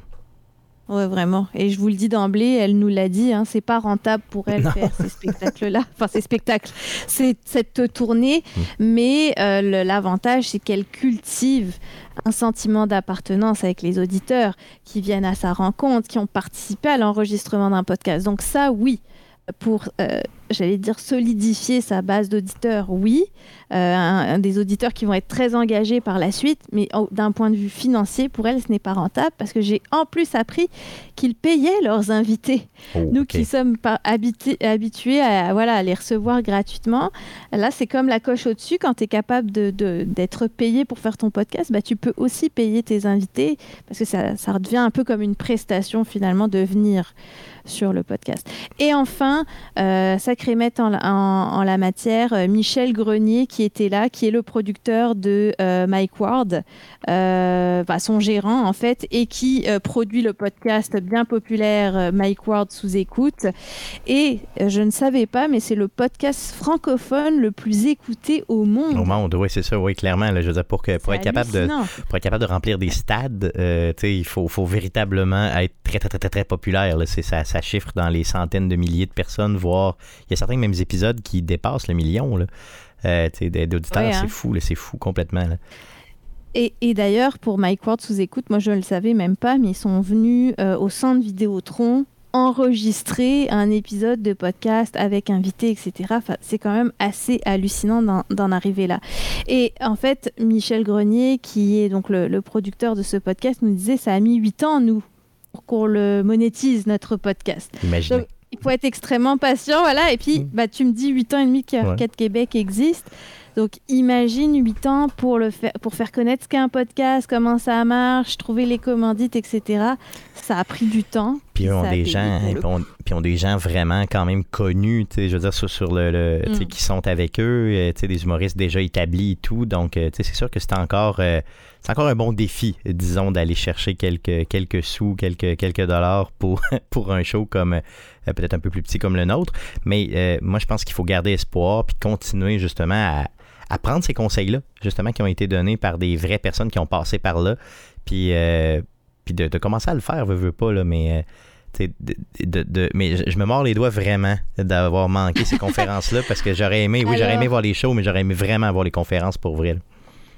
Écoute, ça se peut que ça soit disponible quelque part à un moment donné. Oui. Je ne sais pas si ça sera gratuit ou payant. J'ai pas trop creusé avec euh, Fanny Grégoire, l'organisatrice, mais elle m'a dit évidemment le but c'était que les gens se déplacent et soient là, mais ils ont quand même enregistré les conférences, les panels, pour que ça soit disponible pour ceux qui aient manqué, parce que c'est quand même une, euh, des, des informations précieuses, Ah oui. utiles pour le milieu, parce que si le milieu se monétise, ça va juste pousser les podcasts vers le haut. Il y en aura de plus en plus. Puis j'ai bien aimé une phrase qui a été dite lors de ce panel. C'est Michel Grenier d'ailleurs qui disait il y aura toujours de la place pour de bons podcasts. Ah oui, tout à fait. Ça, c'est Ah super encourageant. Oui, Ouais, fait. parce qu'on se dit, ah, est-ce que ça sature comme les films de super-héros? A priori, non. Puis je veux juste dire, dans les autres euh, formes de, de monétisation qui, étaient, qui ont été abordées, là, on a parlé de studios de location, euh, de, de, de tournée, de, euh, c'est ça, de, ouais, de ça. Patreon, évidemment. Oui. Comment le, le créer? Est-ce que ça marche vraiment? Quels sont les avantages à penser? La monétisation sur YouTube aussi et les fameuses euh, commandites. Donc on, a fait quand même un éventail assez large euh, de- des monétisations possibles et je trouve que au moins d'élargir cette réflexion-là, ça ouvre les horizons pour les podcasteurs. Puis je pense que vraiment, c'est le moment de se pencher là-dessus. Oui, il y a encore beaucoup d'éducation à faire, faut pas se décourager, mais plus on va être nombreux à le faire, plus euh, ça, ça sera, ça, sera, ça va devenir naturel en fait. On va se tourner pour les podcasts pour, euh, Tout à fait. Pour euh, monétiser. Le but, c'est qu'une compagnie, disons, qui est, qui, est, qui est bien vue, puisse commencer à parler à d'autres d'autres de ses confrères compagnies entre guillemets donc c'est des gens souvent les gens dans le monde des affaires se connaissent hein.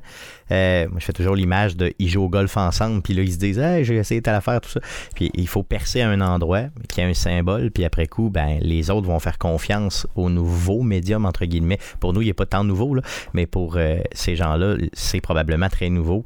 Donc c'est le fait de prouver que ça fonctionne. Puis des chiffres comme 70%, comme tu me disais tantôt, pour moi, c'est magique parce que euh, savoir que ce type d'études-là existe, déjà là, ça aide énormément à, avoir de la confiance pour au moins soi-même approcher ou aller chercher des services, euh, comme tu parlais tantôt, justement, pour qu'eux le fassent pour nous. Ça peut être, euh, ça peut être très, très bien. Puis moi, je serais prêt, justement, en tant que podcasteur, de toute façon, quand tu fais zéro, ben moi, je serais prêt à payer un intermédiaire pour qu'il le fasse pour moi, parce que de toute façon, je vais faire au Mm. moins un dollar, avec, puis en payant un intermédiaire, fait que ça fait quand même la job. là. Fait que c'est très, très bien. Puis ce type de service-là, je savais même pas que ça existait. Donc, c'est sûr, sûr, sûr, sûr, sûr. Bah, c'est tout récent. Ouais, donc le festival tombait à point pour pouvoir parler de ça, puis l'expérimenter, je pense, jusqu'au prochain Festipod. Je veux juste, j'ai retrouvé son nom, Stéphanie Vandelac pour euh, Oui. Couple Ouvert, vraiment inspirante. En fait, ce que j'ai aimé, hein, si on résume là le Festipod, c'est aussi de découvrir des parcours de gens Oui. dans ce milieu-là.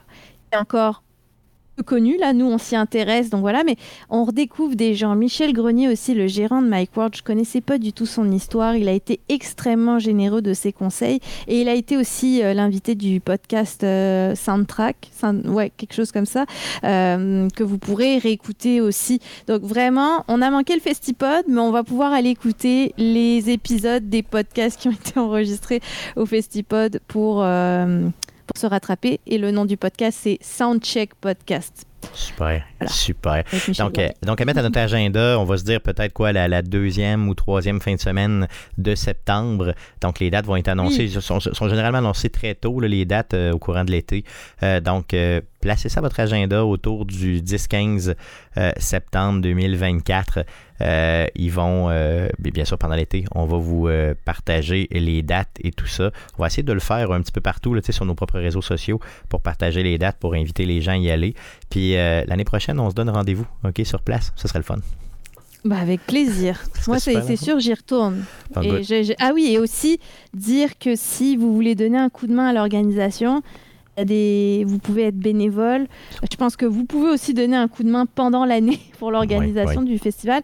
Je C'est une équipe de quatre personnes qui organise ce festival-là. Sincèrement, bravo. Ça mérite à être encore plus connu. Il faut vraiment souffler le mot euh, partout. Tout à fait. Euh, merci Jessica d'être passée pour nous parler de la quatrième édition du Festipod. Puis on se voit à la cinquième édition. Merci beaucoup.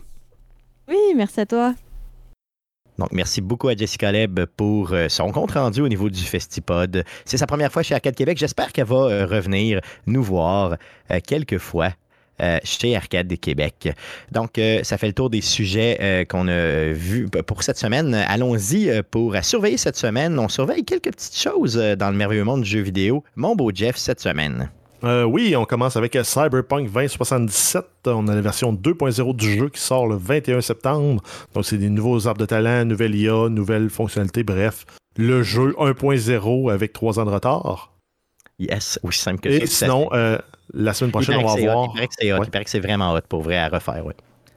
Euh, sinon, la semaine prochaine, on va avoir le DLC Phantom Liberty, donc la seule et unique expansion du jeu qu'on va avoir euh, pour euh, la durée de vie de ce jeu-là. Ça sort le 26 septembre. Les, euh, les reviews sortent déjà et ça semble très bon. C'est du euh, 8.7 en montant sur 10. J'ai même vu des notes parfaites à certains égards, donc des gens qui s'excitent un peu, mais quand même. Donc, ça va raviver ce jeu-là qui était déjà quand même, qui avait repris des, des lettres de noblesse là, dans les dernières années. Ben, dans la dernière année, c'est certain. Sinon, des gros jeux qui sortent aussi cette semaine. Euh, oui, on avait la sortie lundi de Mortal Kombat 1, euh, donc un remake du jeu original. Ensuite, on a Payday 3 qui sort le 21 euh, septembre. Resident Evil 4 Remake Separate Ways le 21 septembre, donc le fameux DLC qu'on a annoncé dans le State of Play la semaine dernière. Et sinon, on termine avec les jeux PC gratuits sur le Epic Game Store. On a le 21 septembre, c'est 9 9-11 Operator. Et le, euh, du 21 au 28 septembre, c'est Out of Line et The Forest Quartet. Tout. Donc, euh, allez euh, sur le Epic Game Store, allez télécharger ces jeux-là et n'y jouer jamais. Euh, donc, c'est ce qui euh, met fin à l'émission euh, de cette semaine. On va être disponible. Le prochain show, hein, ça va être la semaine prochaine. Donc, on enregistre le, podcast numéro 403 euh, mercredi prochain, donc le 27 septembre, autour de 19h, live sur twitch.tv slash arcadeqc. Et si tout va bien, on aura un chef d'orchestre avec nous. Sinon, le podcast que vous écoutez est aussi disponible sur les, toutes les plateformes de podcasting du monde entier, dont Spotify, Apple Podcast, Google Podcast et baladoquebec.ca. L'émission que vous écoutez euh, présentement est aussi disponible sur les ondes de CKRL 89.1, donc la radio, la radio pardon, FM de Québec. Ça passe les jeudis à 19h. On a des réseaux sociaux, n'hésitez pas à nous suivre sur Facebook. Donc, vous faites une recherche avec Arcade Québec et vous nous donnez de l'amour sur Twitter ou X.